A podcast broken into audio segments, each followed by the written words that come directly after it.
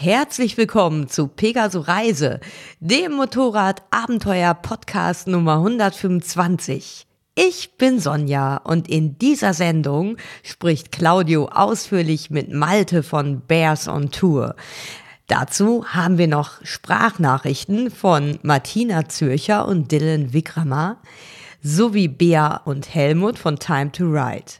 Im Mittelpunkt steht ein ungewöhnliches Thema. Shitstorm auch in der Motorradreiseszene. Dass wir noch nie einen Shitstorm hatten. Und diese Shitstorms. Also Shitstorm. Da braut sich aber ein Shitstorm zusammen. Der Shitstorms in der Reiseszene. Sie haben Ihre Stimme im Netz und auch in den sozialen Medien. Sie entscheiden, ob die krassesten und lautesten Parolen mit immer neuen Klicks belohnt werden oder ob sie auf Fakten, Vernunft und bessere Argumente setzen. Pegaso Reisen. Expeditionen mit den Ohren.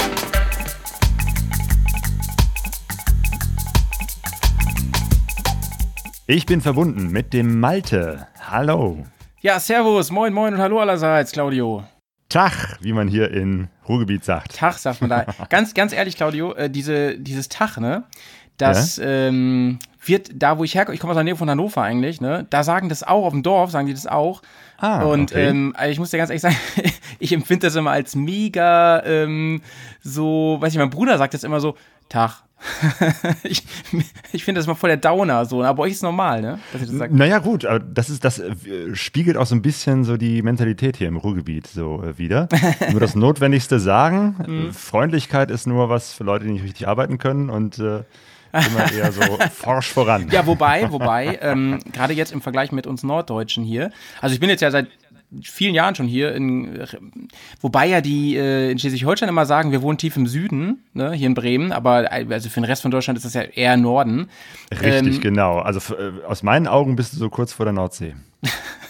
Ja, im Prinzip schon. Aber gut, lange Geschichte, worauf ich hinaus wollte, ist, man unterstellt ja den Norddeutschen so ein bisschen, ähm, dass die äh, ein bisschen wortkarg sind, ne? Mhm. Und meine Erfahrung ist übrigens auch, äh, du, kann man eigentlich sagen, dass du aus dem Pott kommst? Ich komme hier eigentlich nicht her, aber ich wohne jetzt seit ja, über 20 also, Jahren im Pott. Also das ist die, aber der Pott, Prägung ne? ist schon da. Ja, das also, ist der Pott, Ruhrpott, Essen, mitten im Pott. Ist mitten im Pott, ne? Tief ich bin ja mal ein bisschen vorsichtig. Mir hat, mir, mir hat jemand aus Düsseldorf gesagt, sag bloß nie Pott, ey, dann gibt's Ärger. Ja, ja, also Düsseldorf ist auch nicht äh, Pott. Also Pott ist wirklich Ruhrgebiet, die mhm. Ruhrgebietsstädte Essen, Duisburg, Oberhausen, Mülheim. Also Köln auch nicht. Äh, Dortmund, nein. Nein, nein Gott, Köln ist, Köln ist Rheinland. Und äh, da komme ja. komm ich ursprünglich her. Also ich bin in Köln geboren, in der Nähe von Köln aufgewachsen. Geil, kannst du auch so reden? Äh, und das ist, das ist äh, ein bisschen Kölsch kann ich auch. ähm, und in Köln ist es halt genau das Gegenteil. Man ist super freundlich, herzlich, man erzählt unheimlich viel. Ah, okay. Ähm, also eigentlich bist du von deiner Art her zu podcasten eher so ein Kölner. Ganz viel erzählen. Also das nehme ich mal als Kompliment, ne? Ja, ja, natürlich. Aber ja, ich liebe äh, Kölner. Das, das, erklärt jetzt einiges, und weil ich nämlich gerade darauf hinaus wollte, wo du sagst, mit dem Arbeiten und so, ne? Zu viel reden heißt, man, man arbeitet nicht richtig und so. Ähm, ich war nämlich früher öfter mal zu Besuch, weil ich da gute Bekannte hatte ähm, in Düsseldorf. Und die sind, also und Kölner ja auch, ne? Also da stehst du ja nur fünf Minuten am, an einer Bushaltestelle und wirst sofort freundlich angequatscht. Also das ist genau. ja ganz anders ja. als hier oben. Ja, ja, das, das ist tatsächlich so. Also wir sind äh, heute ein, machen wir einen wirklich multikulturellen äh, mhm, Podcast. Mhm, mhm, ich finde es ja immer so lustig, wenn du eben halt als Nordlicht irgendwie mit, mit Servus äh, die Leute begrüßt. äh, das Moin Moin, klar, das, das gehört dazu. Aber diesmal können wir sogar ein Grüezi hinterher schieben. Grüezi. Äh, denn wir haben Stimmen aus Bayern. Ja, ich hörte davon. Und aus der Schweiz. Sehr, sehr, sehr gut. Wir haben richtige Prominenz heute im Podi, neben uns beiden. Ähm, ja. nee, also das wirklich. ist ja auch mal was Besonderes, ja. äh, dass wir beide uns hier zu einem Podcast verabreden. Also klar, hatten wir schon mal, aber ähm, nee, in der Form, ja, in der Form ja noch nicht. Ne? Also stimmt, wirklich, genau. Dass äh, wir jetzt sagen, wir machen diesen Podcast auf beiden Kanälen, Pegaso Reise und Bears on Tour. Jawohl. Das ist jetzt auch nochmal eine Premiere. Das ist eine Premiere und äh, ist auch ein, ein, Thema, was alle angeht. Äh, und ja, ich freue mich erstmal mega, Claudio, dass es geklappt hat.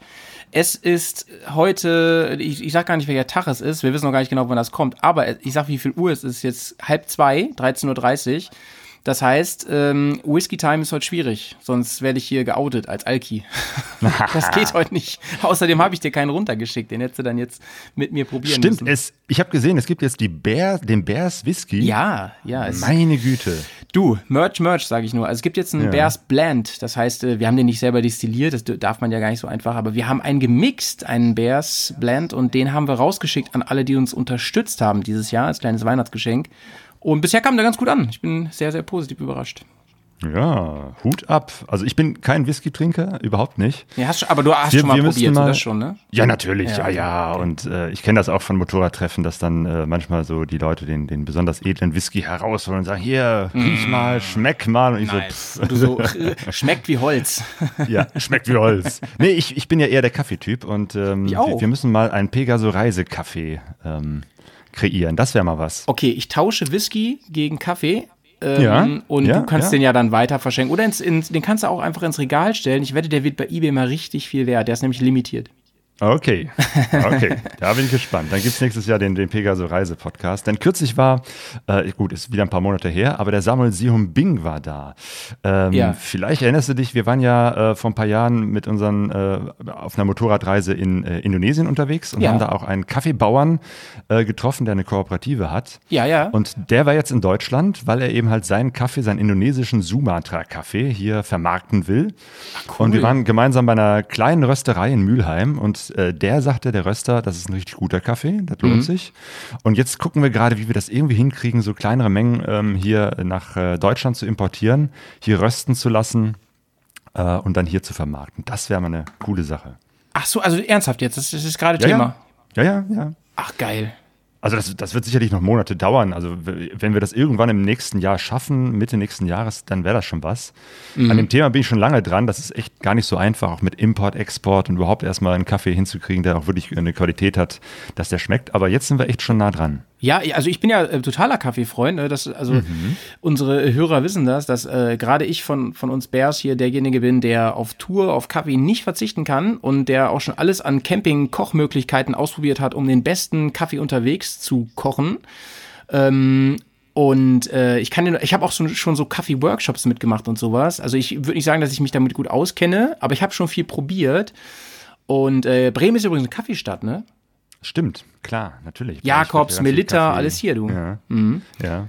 Ja, wobei ich stehe ja nur auf fair gehandelten Kaffee. Nachdem ich so gesehen habe in Indonesien, wie die Kaffeebauern leben äh, und, und äh, was die da verdienen, äh, eben halt sehr, sehr wenig. Und die hatten damals auch das Problem, dass viele Kaffeebauern gesagt haben, die bauen jetzt was völlig anderes an, weil sich das einfach nicht mehr lohnt. Der Weltmarktpreis ist so im Eimer. Ja, ja, ja. Das wenn Kaffee, dann muss das auch schon ein fair gehandelter sein. Ja, dazu, ähm, vielleicht hast du schon mal gehört, ähm, Slow Coffee, hast du schon mal gehört? Jo, jo, Ja. das sind doch die coolen Leute, die sozusagen äh, CO2-frei den Ja, Kaffee mit nach, nach. Deutschland äh, importieren. Mit Segelboot Ja, und Fahrrad sehr, und sehr so. klasse. Ja, genau. Ja. Und den, den gönne ich mir jetzt immer hier, aus gleichen Ja. Gründen, die du eben genannt hast. Ne? Großartig. Aber hier, Kaffee trinken auf Reisen. Wie, wie machst du den? Wie bereitest du Kaffee äh, unterwegs zu?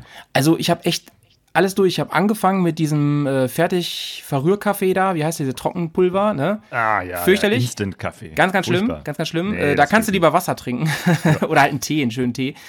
Ähm, ich, dann habe ich äh, ausprobiert, da hatte ich ganz lange so eine ähm, No-Werbung hier, Bodum heißen die, glaube ich, diese Drückdinger, ne?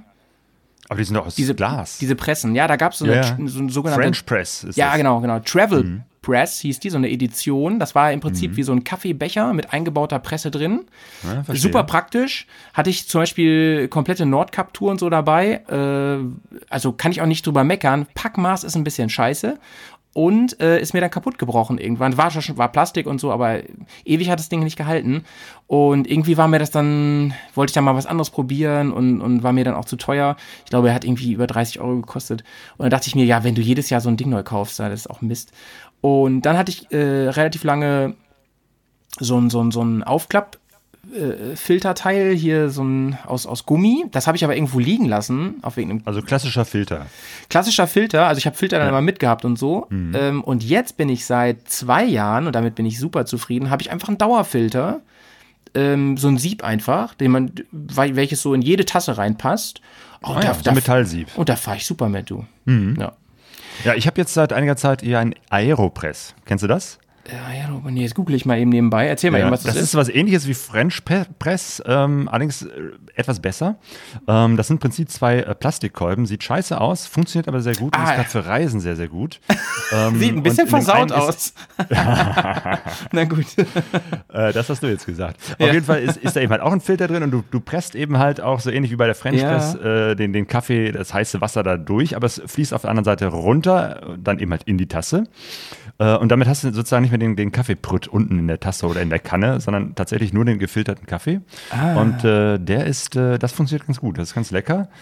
Ja, ich sehe ich seh das gerade, aber äh, du brauchst auch so kleine Filter dafür, ne? Sehe ich gerade. Genau, und die gibt es eben, also gut, zum einen äh, nehmen die nicht viel äh, äh, an Packmaß weg, weil das sind eben halt so kleine runde Papierdingchen. Mhm. Ja, genau. Aber das kann man auch nochmal verbessern, indem man sich da auch, dafür gibt es extra so, so einen Metall-Siebfilter, den will ich mir auch mal zulegen, weil dann braucht man die Papiere dann nicht mehr und hat noch weniger äh, Müll am Ende, weil das ist ja auch das Wichtige, wenn man irgendwie unterwegs ist, campt oder so, dass Ja, du ja, nicht viel ja, Müll absolut. hast, sondern würde ich einfach nur am Ende Schluss eben halt den, das Kaffeepulver dann irgendwo in die Natur wirfst. Das ist ja ein Naturprodukt, von daher kann man das auch einfach wegwerfen. Ja, da sehe ich auch kein Problem äh, und die Filter halten sich ja total in Grenzen. Aber das ist natürlich auch der Vorteil bei meiner Variante gerade. Du hast null Müll, ne? Gar nichts. Genau, höchstens das die, ist das Beste. Nur die Packung, wo der Kaffee drin war, sonst nichts. Und findest du es nicht auch, äh, dass wenn man jetzt campt, also vor allem zeltet und so, dass man, dass da einem erst bewusst wird, wie viel Müll man produziert, das erschreckt mich immer wieder. Also, Oh ja, das, das fällt dann stimmt. so richtig auf, was man an einem Tag produziert, weil man es ja wirklich vor sich sieht, alles so, ne? Ja, ja, du hast irgendwo die Tüte, wo das alles reinsteckst. Genau. Und am Ende wunderst du dich, ist schon wieder voll. Genau, ja. genau. Das ist echt krass. Ja, du, und wie geht's dir sonst? Äh, mir geht's gut. Jo, ich bin gesund, während alle um mich herum irgendwie die Hm. fette Erkältung haben jetzt. Sonja auch? Ähm, äh, Sonja nicht, nee. Mhm. Tatsächlich, wir, wir zwei sind jetzt hier so die Immunkräfte. Sehr gut, sehr gut. Aber ähm, nö, es ist natürlich sehr, sehr viel zu tun jetzt hier auch im Dezember und äh, wir sind gerade dabei für unsere Veranstaltungsreihe Lara Feuer Duisburg ähm, das, das nächste Jahr zu planen. Ähm, und die langfristigen Planungen zu machen, da wird sich einiges ändern. Ähm, also es ist echt, echt im Dezember viel zu tun, auch völlig unabhängig von Weihnachten, einfach weil das Jahr zu Ende geht und man bestimmte Dinge irgendwie auf die Kette gekriegt haben muss, Ja. ähm, ist es doch immer ein sehr, sehr intensiver Monat. Du steht Ähm. bei mir fett äh, auf dem Programm, zu, La zu eurem Lagerfeuer zu kommen. Ja, komm Irgendwie mal passte das bisher immer nicht, aber ich bin nächstes Mal sehr, sehr gern da. Gut, ich meine, ist ja auch ein weiter Weg. Ach, für so ein schönes Event kann man das mal machen, ne? Kein Weg ist zu weit. Ja, dann, dann müssen wir uns mal echt treffen und äh, hier auch zu zweit, dass uns persönlich äh, treffen und dann mal gemeinsam hier so einen Gipfeltreffen-Podcast machen. Auf jeden Fall, wir ha- haben wir schon mal gemacht, ne? Wollten nur mal kurz einen Hinweis, vielleicht können wir das mit in die Shownotes nehmen. Äh, Oh ja. Es, es gab schon zwei Podcasts, ja genau, zwei Podcasts haben wir schon gemacht zusammen. Einmal habe ich euch interviewt bei uns im Feed, packe ich mal rein. Und einmal habt ihr mich interviewt, da haben wir uns auf der Intermod getroffen, falls du dich erinnerst, letztes Jahr. Ganz richtig, genau. Letztes Jahr auf der Intermod in Köln. Aber das war ja nur ein kleines Zwischenspiel, ne? das, Nee, wir müssen, wir müssen Ja. mal echt so eine richtig lange Sendung, so wie jetzt hier, aber dann eben halt in echt. in echt, mit, mit einem guten Kaffee, sag ich mal, ne? Richtig. Ja, du. Mir geht's übrigens auch ganz gut, aber ich sitze hier Äh, Was macht deine, deine Verletzung, hör mal? Ich äh, Ja, habe gehört, du bist vom Fahrrad gefallen. Das ist, das ist meine Einschränkung gerade. Ich sitze hier echt mit, mit einer Gipshand, das ist halt richtig dumm. Äh, mich hat jemand äh, angefahren mit dem Fahrrad. Also äh, ich war auf dem Fahrrad, mich hat jemand im Auto angefahren. Und ich habe mich richtig auf die Klappe gelegt. Also äh, ich muss sagen, ich habe mich sehr, sehr gut verhalten, ne? hab, mich Ninja-mäßig abgerollt. Aber ich, du hast ja keine Schutzkleidung und meine Hand ist leider dreimal gebrochen. Das ist richtig blöd. Ja, richtig blöd. Schmerzhaft. Schmerzhaft. Aber das heißt, du sitzt jetzt zu Hause und kannst gar nicht großartig viel machen. Nö, nur podcasten und, und Wasser trinken. Habe ich hier. Wenn es ab und zu mal gluckert, dann ist es mein Wasser, ne? Nicht erschrecken. Alles klar. Beim Podcasten immer Wasser ohne Kohlensäure Ja. trinken, weil sonst rülpst man ins Mikrofon und das Ja. klingt nicht gut. Es gibt bestimmt auch dafür einen Fetisch, aber ähm, das ist wahrscheinlich äh, kleiner Prozentteil. Sehr, sehr klein, vermute ich. Wobei, man- in der Re man hört das ja nicht raus, äh, wenn man einfach sowas hört. Ähm, Ja. Aber wenn man tatsächlich Podcast äh, über den Kopfhörer hört und dann dieses, dieses Geräusch kennt, also mir ist es tatsächlich schon mal vorgekommen, dass ich bei anderen Leuten Ja. im Podcast gehört habe, ah, da war aber ein kleines Bäuerchen. Also jetzt nicht, dass die richtig ins Mikro gerülpst haben, Ja, kommt aber schon mal man vor, dieses, ne? ja. ähm, okay. Der, der Anlass, weshalb wir uns treffen, weshalb wir uns äh, unterhalten, ist eigentlich ein nicht so schöner. Nee, ähm, genau. Wir wollen uns unterhalten über Shitstorm in der Reiseszene. Ja, Shitstorm in der Reizszene. Shitstorm ist ja eigentlich auch so ein Neologismus, ne? Den gibt's noch gar nicht so ewig im Deutschen, ne? Was ist ein Neologismus? Äh, Neologismus, mein Freund, das sind so Wörter, die, ja, die, die neu konstruiert werden in die Sprache rein, die es nicht schon immer gibt. Also Wortneuschöpfung, kann man sagen. Jetzt gibt's Ah, ja. Und ich glaube, Das Shitstorm heißt, ist sogar, Neologismus ist auch eine neue Wortneuschöpfung, oder? Ja. von Neo, von Matrix. Ähm, das ist, glaube ich, auch in den USA noch gar nicht ähm, so ewig alt, dieses Wort. Aber da gibt es halt, oder in, im Englischen sagen wir es mal so, da gibt es aber schon länger und es ist hier so rübergeschwappt äh, mit den sozialen Netzwerken. Das Wort. Also ich habe das mal Daher, gegoogelt. Daher kenne ich das auch. So. Genau, also als Kind gab es das jetzt nicht, Shitstorm, hat keiner gesagt, als ich Kind war. Ne? So lange gibt es das halt noch nicht. Und äh, Shitstorm habe ich mal, äh, wie gesagt, recherchiert, was man darunter überhaupt versteht. Und äh, was, wie würdest du das mit deinen Worten ähm, beschreiben? Was ist ein Shitstorm? Ja, ich würde das so bezeichnen, dass äh, man äh, unter einem, ja, dass man ganz viele böse Kommentare bekommt. Also äh, die, die Ja. Reaktion, also meistens sind es ja Reaktionen auf etwas. genau. Ähm, sei es, dass man etwas geschrieben hat, etwas gemacht hat, das kann jetzt äh, in den Social Media oder woanders sein. Äh, und es kommen ganz viele negative Reaktionen. Das ist so der klassische Shitstorm. Oder wie Ja, würdest genau. du das bezeichnen? Genau. Ähm, ja, ich wollte einfach mal ins Blaue fragen, weil ich habe es ähm, ich hab's mir halt nochmal äh, im, Gu- im Duden angeschaut, also online. Im Google oder im Dudeln? Im, im, Im Duden wollte ich sagen, nicht- ich hab- wollte erst googeln sagen, im Duden. Ähm, und zwar nicht Was in dem der die Gesch offizielle Bezeichnung? Also da gibt Shitstorm, zumindest im Online-Duden. Und äh, da steht zusammengesetzt aus Englisch, Englisch Shit und Storm, also Scheiße und Sturm. Und es bezeichnet im Deutschen das lawinenartige Auftreten negative, negativer Kritik gegen eine Person oder Unternehmen im Rahmen, jetzt kommt's, von sozialen Netzwerken, Blogs beziehungsweise Kommentarfunktionen bis hin zur Schmähkritik. Also ich finde, das, das ähm, Wichtigste hierbei ist das Lawinenartige, ne? also diese Dynamik, die da drin steckt. Da sind ja immer mehrere beteiligt. Richtig, genau, dass es eben halt sehr viel ist ähm, und eben halt sehr viel äh, zu einem in einem relativ kurzen Zeitraum. Ja, genau, Ne? Dass, genau. dass man mal hier und da äh, eine negative Kritik bekommt, ist auch völlig in Ordnung. Mhm. Ähm, aber wenn du äh, plötzlich irgendwie 10, 20 ähm, oder je nachdem, in welchem Zusammenhang man sich bewegt, plötzlich hunderte negative Kommentare, E-Mails, äh, Reaktionen bekommst, äh, dann ist das tatsächlich ein Shitstorm und dann ist das schon ein, ein sehr übles Phänomen, das man nicht erleben möchte. Äh, Hast du schon mal einen Shitstorm erlebt? Bei mir, meinst du? Selber? Ja, ja.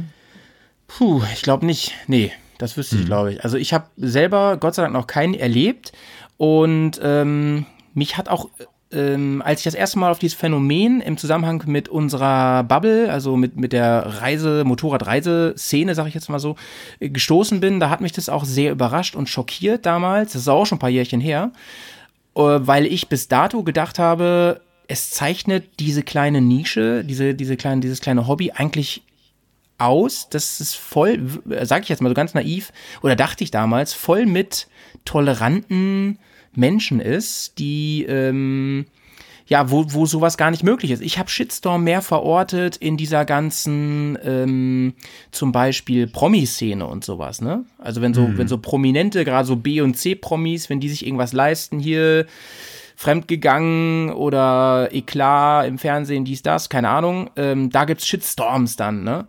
Aber dass das bei uns vorkommt, in dieser schönen Szene, wo wir eigentlich liebend gerne in Austausch gehen mit anderen, uns bei Events treffen, bei Vorträgen sehen oder einfach auf Tour begegnen, äh, konnte ich mir früher gar nicht vorstellen. Aber wir würden dieses Thema heute nicht besprechen, wenn es nicht ein Thema wäre. Ne? Mhm, ganz richtig. Also mich wundert das auch, weil genau wie du sagst, es ist ja ein kleiner, überschaubarer Raum.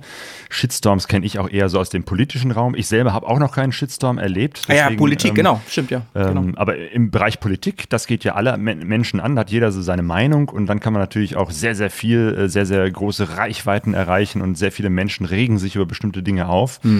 Äh, Und Politiker äh, erleben ab einer gewissen Prominenz eben halt schon, glaube ich, regelmäßig Shitstorms in irgendeiner Form für irgendwas. Ähm, was, glaube ich, bei Prominenten und bei Politikern ab einer gewissen Größe sicherlich auch eine Sache ist, wo man sagen kann, okay, die, die können da vielleicht auch in irgendeiner Form oder sollten damit professionell umgehen können. Mhm. Ähm, was aber, glaube ich, echt nochmal eine andere Geschichte ist in unserer Motorradreiseszene, die eben halt sehr klein ist äh, und wo nicht irgendwie große Promis äh, rumlaufen ähm, mhm. Und umso mehr wundert es mich da, wo man unter Gleichgesinnten ist, äh, weil ich äh, erlebe jetzt nicht, dass die Wanderer oder Bergsteiger sich über Motorradfahrer aufregen oder umgekehrt, sondern ähm, ja, eben halt die, die Reisenden ähm, beschimpfen sich gegenseitig. Das finde ich seltsam und deswegen dachte ich, Mensch, da sollten wir mal drüber sprechen. Gerade wir beide oder du, weil du eben halt äh, ähnlich wie ich, glaube ich, auch sehr viel in den sozialen Netzwerken unterwegs bist mhm. im Bereich Motorradreiseszene. Mhm. Äh, wir beobachten beide diese Szene äh, und äh, lieben sie und, und gestalten sie mit. Mhm. Und ich glaube, umso schmerzhafter ist es äh, zu sehen, äh, dass da eben halt äh, ein paar Menschen eben halt das auch völlig äh, zu Boden ziehen. Mhm. Und das wäre schade, wenn das überhand nimmt. Ja, wobei, da müssen wir nochmal differenzieren auch. Du hast eben gesagt, von denen kommt wahrscheinlich nichts Negatives gegenüber Motorradfahren. Also schon, aber eben nicht uns. Also Motorradfahren, ja. Motorradfahrer ja, ja. ist ja auch nochmal so nischig und wir sind ja eine besonders kleine Nische, würde ich sagen. Gut, die ist immer größer geworden in den letzten Jahren, aber zum Beispiel, klar gibt es öfter auch öffentliche Anfeindungen äh, gegenüber zum Beispiel dieser ganzen Tuning-Szene und so. Ne? Damit meine ich die wirklich lauten Motorradfahrer, die am Sonntag die gleichen Strecken hin und her fahren. Da gibt's ja oft dann öffentlich auch Diffamierungen und sowas, oft auch zu Recht, will ich jetzt gar nichts gegen sagen. Mhm. Aber da sehe ich, ja. da, da sehe ich mich gar nicht so angesprochen oder uns, ne? Sondern wir genau, sind ja, ja, ja, wir sind ja eigentlich welche, die gar nicht so Wert darauf legen, dass wir ähm, besonders auffallen, sondern und eigentlich wollen wir ja eher ähm, uns assimilieren dort, wo wir sind und wir fahren ja auch eher weit als, ne, als immer die gleiche Strecke. Das ist ja eher so der Reisemotorradabenteurer. Und ähm, ja, und uns geht es ja nicht darum aufzufallen und deswegen kriegen wir, glaube ich, eher weniger Kritik von außen, gerade weil bei uns ja auch viele unterwegs sind, ich würde sagen der Großteil, die ein gewisses äh, Umweltbewusstsein haben und sowas. Ne? Also klar, wir fahren mhm. mit Motorrad, ist ein anderes Thema, würde ich auch nochmal gerne besprechen, äh, wie ist das mit Umweltschutz und unserem Hobby, aber ich, ich will es nur ankratzen. Ähm, die meisten von uns, gerade die viel Outdoor unterwegs sind, also Zelten und so weiter, haben, glaube ich, schon eher so ein, so, so ein ökologisches Händchen auch wenn, ja, Motorradfahren so ein bisschen im Widerspruch steht zu dem Ganzen. Aber du weißt, was ich meine, ne? Also ja, ja, also ich glaube, dass wir da auch eher äh, vermutlich die Sympathieträger unter den äh, genau, Motorradfahrern genau, sind, genau. weil ne, wenn man an Motorradfahrer negativ denkt, dann hat man tatsächlich entweder äh, die, die, die Raser vor Augen, die mit ihren Joghurtbechern äh, sich äh, Rennen ja. liefern oder eben halt ja, viel zu laut aufgedreht da durch die Zone 30 äh, brettern ähm, oder die Harley-Fahrer, keine Ahnung. Ähm, ich kann das ja jetzt sozusagen gar nicht von außen mir angucken. Ähm, mhm. Aber ich vermute mal Menschen, die eben halt das Motorrad nutzen, um zu verreisen. Also ich sehe das zum Beispiel bei Lagerfeuer Duisburg. Das sind nicht alles nur Motorradfahrer, die zu uns kommen und sich diese Reisevorträge ansehen, sondern mhm. auch viele Leute, die, glaube ich, damit äh, wenig bis gar nichts am Hut haben, aber die die Reisegeschichten einfach so spannend finden. Und umgekehrt ja, ja, geht es mir ja, ja auch so. Äh, wenn jemand zu Fuß unterwegs und daraus eine ist und daraus eine tolle Reisegeschichte macht, dann interessiert mich das ja genauso. Also von daher ist ja oftmals eher das, das Reisen, was im Vordergrund steht steht. Mhm. Ähm, aber natürlich, klar, die, die Passion, die, die, Leidenschaft für das Motorrad, äh, für, den, äh, für den Motor an sich, für diese äh, ganze Geschichte, dass man sich auf einen Motor draufsetzt, mit zwei Rädern unterwegs ist, ist einerseits die, die Leidenschaft, die uns zusammenhält und andererseits das, was auch total spaltet. Ne? Gerade in solchen ja. Fragen, was für ein Motorrad fährst du und was für eins fahre ich? Mhm. Und meins ist doch viel besser oder unsere Art zu reisen ist doch ganz anders als eure. Äh, und dann ja, fangen ja. plötzlich so die Konflikte an. Es geht ja, ähm, auf den Begriff werden wir, glaube ich, jetzt die, die nächsten ähm, Minuten noch öfter stoßen. Es geht ja zentral, meines Erachtens, um den Begriff Authentizität. Ja, den habe ich geübt, damit er hier auch korrekt kommt. Der ist nämlich nicht einfach. Ähm, wer ist eigentlich authentisch? Aus wessen Sicht? Und warum entstehen dadurch ja, warum entstehen dadurch so, äh, wie, wie, nennt sich das, ne? Ähm, Alleinmeinungsgedanken, du weißt, was ich meine. Also, es, es geht ja, äh. die Kritik ist ja ganz viel, ähm, dass du bist echt, das ist das einzig Wahre und ja. so, ne? Darum mhm. geht es ja ganz zentral. Du hast genau. Das eine ist authentisch ja. und das andere ist sozusagen die Verfälschung, die Kommerzialisierung, ja. wie auch immer. Ja, genau, genau. Und das sind ja alles so Eckpunkte, über die wir heute sprechen wollen. Du hast äh, im Vorfeld hast du einen Vorschlag gemacht, ähm, einfach mal zu sagen, was dich, wo, was dich so gebracht hat, darauf das Thema gebracht hat. Du hast so ähm, zwei Beispiele, hattest du mir auch geschrieben, ähm, die wir auch hier besprochen haben im Bergcast oder, oder ich zuletzt. Ähm, das eine ist Michael Martin. Mhm. Ne? Genau. Magst du da was Michael zu sagen? Martin, ja, äh, das äh, habe ich schon ähm, ähm, längere Zeit äh, gesehen und ich glaube, ähm, ich weiß gar nicht, ob das jetzt schon ähm, aktuell nochmal irgendwas hervorgebracht hat. Ich äh, verfolge auch nicht immer alles, aber was ich schon über Jahre hinweg sehe, dass äh, Michael Martin tatsächlich die Motorradreiseszene spaltet, ähm, weil eben halt er da, also warum das so ist, ist nochmal echt eine, eine eigene Frage. Aber was so an Kritik oft kommt, äh, Michael Martin gegenüber, ist, dass er ja Wollen wir noch mal ganz kurz sagen, wer, ja. wer das ist? Also oh ja, stimmt, genau, genau. Also Michael Martin ist äh, vermutlich der ähm, bekannteste Motorradreisende. Ähm, also er macht sehr viele Touren mit dem Motorrad. Mittlerweile macht er auch Reisen ohne Motorrad und mit allen möglichen Verkehrsmitteln. Aber lange Zeit, ich glaube so in den 80er, 90er Jahren, hat er eben halt die Wüsten der Erde mit dem Motorrad bereist. Und macht Fotos und macht Vorträge. Und ich glaube, kein Mensch ist mit äh, Fotovorträgen so erfolgreich wie Michael Martin.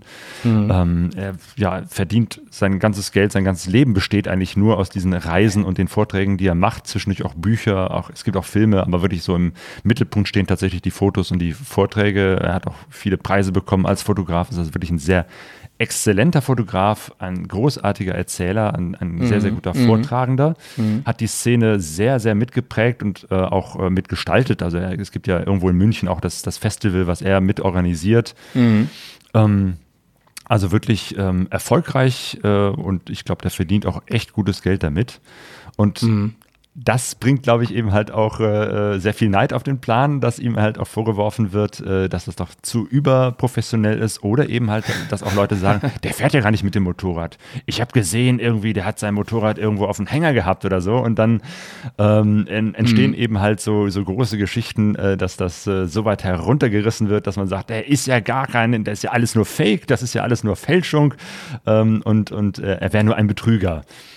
Und das äh, habe ich viel schon in Foren gelesen und ich Ja. kann mir vorstellen, dass es in den sozialen Medien ähnlich ähm, diskutiert wird. Das größte Problem bei Michael Martin, was ich sehe, ist, äh, also du, du kennst ihn ja auch persönlich. Ich habe ihn auch schon persönlich kennenlernen dürfen, habe ihn auch mal interviewt. Können wir auch hier mal mit reinsetzen in die Shownotes. Äh, du hast glaub, mindestens schon zweimal, glaube ich, mit ihm was gemacht. Ne? genau. Und ähm, das, das größte Problem ist, dass er auch noch ein bocksympathischer Typ ist. Also er ist wirklich unfassbar auf dem Boden geblieben. Deswegen ähm, teile ich diese Kritik halt überhaupt nicht. Ich habe ihn damals, als er hier in Bremen aufgetreten ist, habe ich ihn vorher angeschrieben, einfach mal ins Blaue rein. Und ich wusste, dass er, ja, er ist ja, wie hast du ja gesagt, er ist nicht nur in der Szene ein Star. Der ist wirklich einfach ein ganz großer, weltweit. Und ich habe ihn einfach angeschrieben und ähm, hätte nicht damit gerechnet, dass er zurückschreibt. Er hat einfach so geschrieben, du, pass auf, ich würde mich ärgern, wenn ich es nicht versucht habe ähm, wir machen einen kleinen Poddy, äh, hast du vielleicht Bock da mal was, irgendwie ein Interview zu machen oder so? Ich, ich verstehe, wenn du viel, viel um Ohren hast und so. Und er so, ganz ehrlich, sowas liegt mir immer besonders am Herzen, so, so kleine Geschichten. Und ähm, wir treffen uns einfach in der Lobby, suchen wir uns irgendwo was. Und dann standen wir wirklich, Viertelstunde vor Showbeginn, standen wir im Backstage-Bereich und haben da kleines Interview machen dürfen mit ihm. Unfassbar. Und der Typ ist so ähm, nett und trotzdem so professionell ähm, den, also auf den lasse ich echt nichts kommen und mich hat das so gewundert. Ich habe das natürlich, nachdem du das gesagt hast, schau mal bitte nochmal mit der Brille auf, auf Michael Martin so mit, zum Thema, ist mir das auch sehr aufgefallen. Also das, das, das stimmt leider alles und das kommt aus ganz vielen Richtungen auch, die Kritik.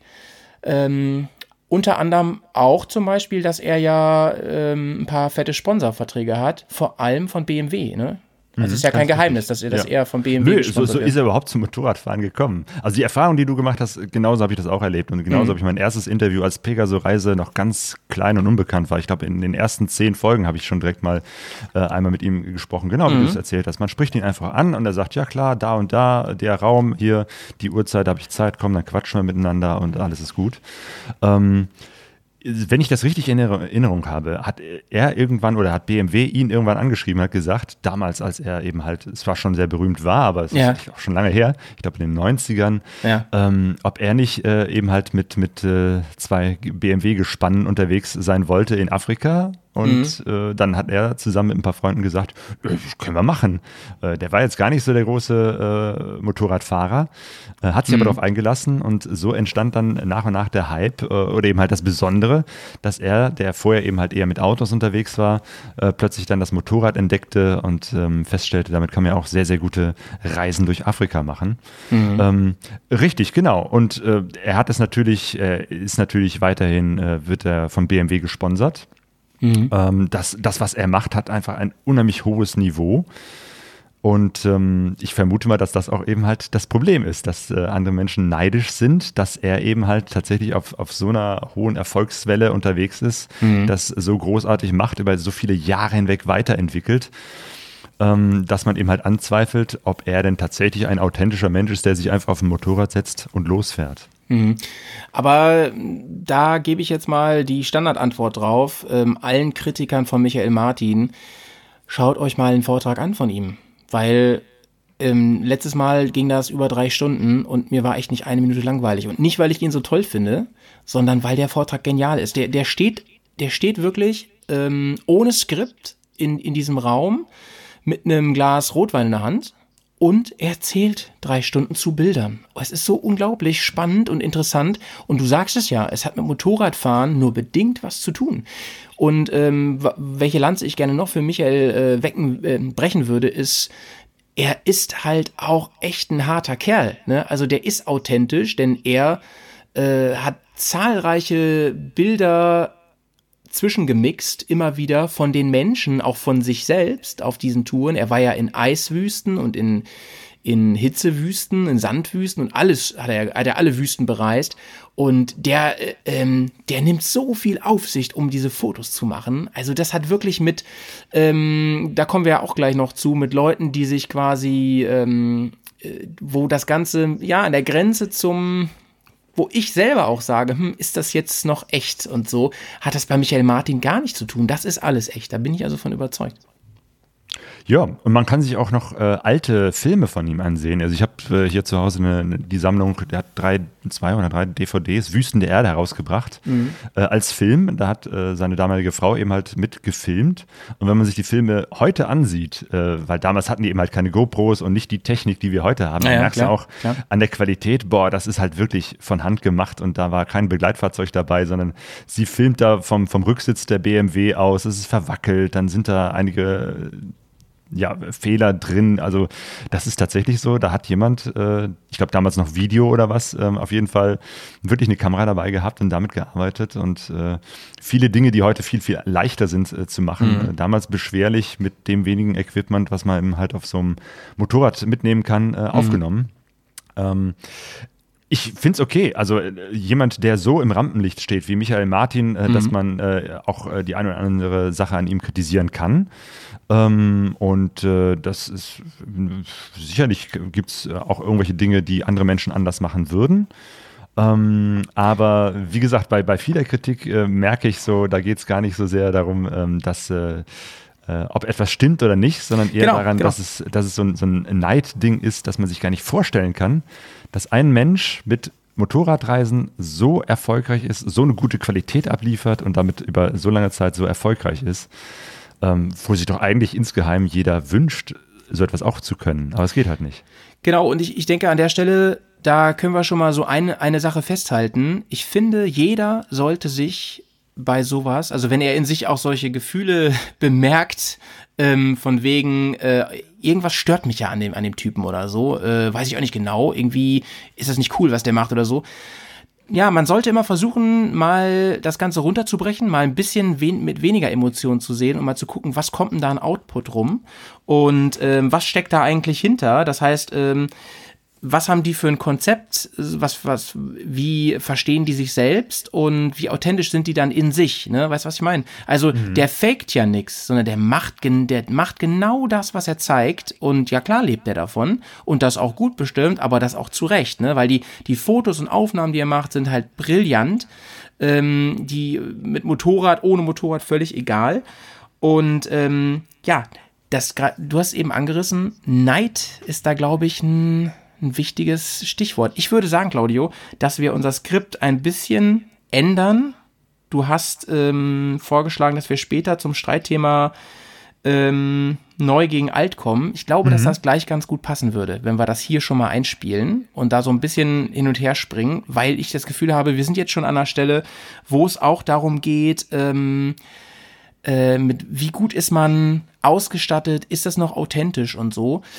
Michael Martin zum Beispiel, dadurch, dass er gesponsert wird, hat ja nun jede Menge ähm, ähm, ah nee, ich wollte gar nicht mit dem Alt gegen Neu, sondern ich meinte das mit dem äh, Neid auf Glück und so. das hattest du ja, ja. Das ja, meinte ich. ich. Weiß, was du meinst. Ich weiß, das was passt hier wunderbar. Können wir gerne machen.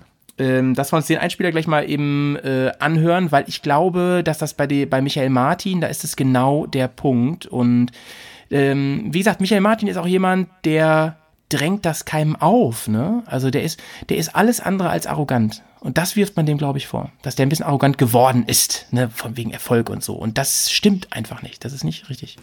Finde ich. Das, das äh, erinnert mich an äh, eine Diskussion, die du eigentlich im Prinzip mit jeder Band, die es länger als drei Jahre gibt, äh, führen kannst. Ja.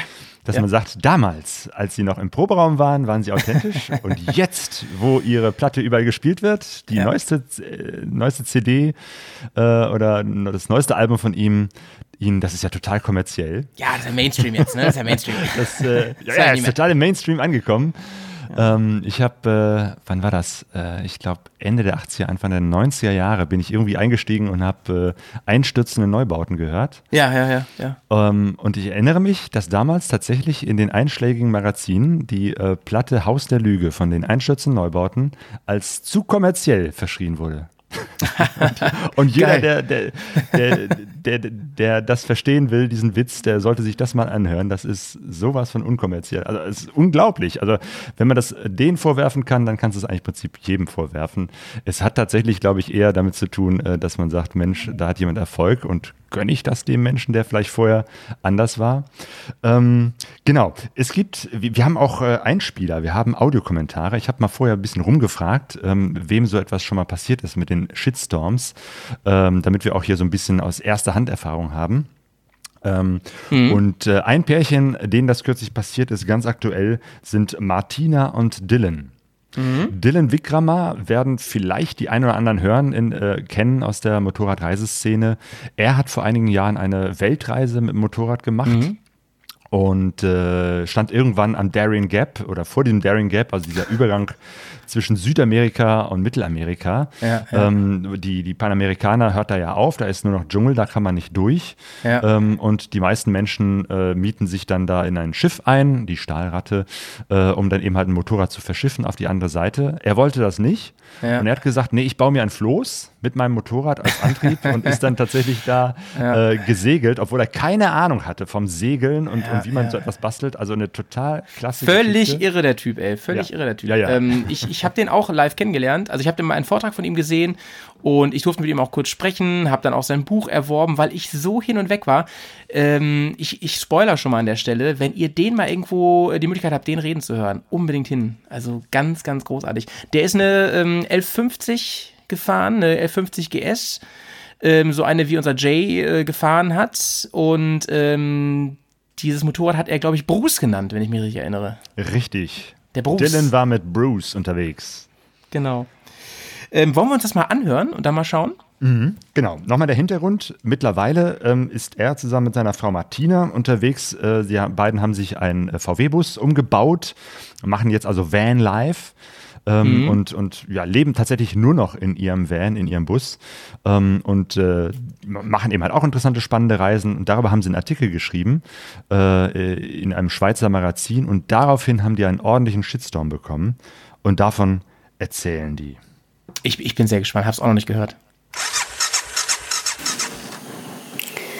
So, hallo, hier sind Martina und Dylan Wickramer. Von- Martina, was für Martina ist das? also hier sind Martina Zürcher Und Dylan Wickramer. von Right to Explore. Und wir sollen darüber quatschen oder über Shitstorms in der Reiseszene. Gibt das überhaupt? ja, wir haben? Ja. wir haben selber einen kleinen erlebt. Wir leben ja seit äh, dreieinhalb Jahren in unserem Bus und ein völlig harmloses Interview von mir zu ähm, dem Thema wurde bei den Leuten ganz falsch verstanden. Also ganz falsch verstanden. Ich denke, Sie wollten es falsch verstehen. Ja, ich denke, das ist genau das Problem. Man will es falsch verstehen. Man sieht dann die Dinge, die man online liest oder hört, einfach mit seinen eigenen Augen und verurteilt die Menschen, ohne nachzufragen, oder?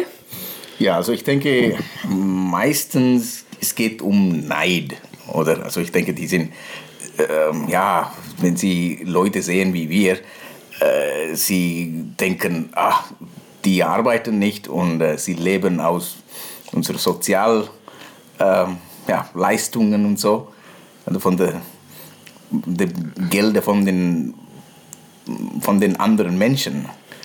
Genau, also jetzt in unserem Fall ist es vielleicht wirklich so, dass man wie nicht versteht, dass Arbeiten Spaß machen kann, dass das aussehen kann wie Urlaub und man urteilt, ja, ist wirklich so eine Verurteilung von jemandem, ohne wirklich zu wissen, um was es geht, oder? Ja, also das finde ich auch. Also ähm, ich denke, das kommt meistens, äh, wenn sie nicht selber zufrieden sind mit ihrem Leben. Ja, das Ähm, glaube ich auch. So, dass jemand strahlt dann so viel Zufriedenheit aus und glücklich sein und dann merken die anderen, dass sie das nicht haben und reagieren dann so aggressiv. Ja, also das haben wir, also ich, habe es ein paar Mal erlebt, äh, wo die Leute mir gesagt haben, ja, ihr seid zu kommerziell geworden und sie wollten gar nicht mit mir äh, Freunde ähm, ja, bleiben, im Facebook sogar. Ähm, äh, ja, also äh, das ist eigentlich, sie sollten das selber entscheiden. Also Shitstorm sollte eigentlich keine geben in, in der Reiseszene, ähm, weil Reisende, wir sind einfach lockere Menschen, wir äh, wollen einfach äh, ja, die Welt anschauen und, und, und wir sind Leute, die, die ein bisschen die, die Welt auch ein bisschen verändern wollen äh, oder auch äh, diese Denkanstöße ähm, Geben wollen. geben wollen, hey, das Leben ist nicht nur zum Arbeiten oder äh, um Sicherheit äh, zu schaffen, sondern auch äh, das Leben leben und auch das Genießen Leben erleben. Ja, genau. Und die Frage war ja auch noch, ähm, warum es überhaupt zu Shitstorms kommt oder nein, dass dieser Ton, ob die Leute sich überlegen, wenn sie etwas schreiben, ob die betroffenen Leute das auch lesen. Also ich glaube, das überlegt sich keiner, der Nein, so also- etwas schreibt. Ja, ich denke, besonders im Internet, äh, man hat das Gefühl, dass, hat, dass man ein, ein, eine Maske äh, trägt oder du, du siehst die andere Person nicht. Also dem, dem, dem zufolge, man ist viel mehr schamloser. Kann, kann, kannst du das sagen? Ja, Ähm, also, man getraut sich Dinge zu sagen, die man jemandem ins Gesicht nie sagen würde. genau. Und ich habe das Gefühl, nicht nur jetzt in der Reiseszene, überhaupt jegliche Diskussionen, gerade in Social Media, sind einfach viel aggressiver im Ton, als das bei, also habe ich das Gefühl, als das bei Diskussionen face to face wäre. Mhm. Ja, genau. Man, ja, man hat irgendwie diesen Respekt verloren voreinander, oder ich weiß auch nicht. Ja, eben, es gibt, ich habe auch einmal gelesen, dass äh, beim äh, Road Rage, also wenn man auf der Straße so einander den Stinkfinger zeigen oder einfach so aggressiv reagieren Ja. auf, auf, im Straßenverkehr, es ist viel, ähm, äh, äh, das, warum die Menschen so aggressiv reagieren, ist eigentlich, weil man ist in diesem in diese Metall, also Blechkiste, wo man, man, man hat das Gefühl, dass man äh, irgendwie in einem geschützten Raum ist. Also ja, deswegen kann sie, also sie, sie lassen viel mehr ihre Aggression heraus, anstatt, also wenn du einfach, Also Motorradfahrer sind in dem Fall weniger aggressiv. ja,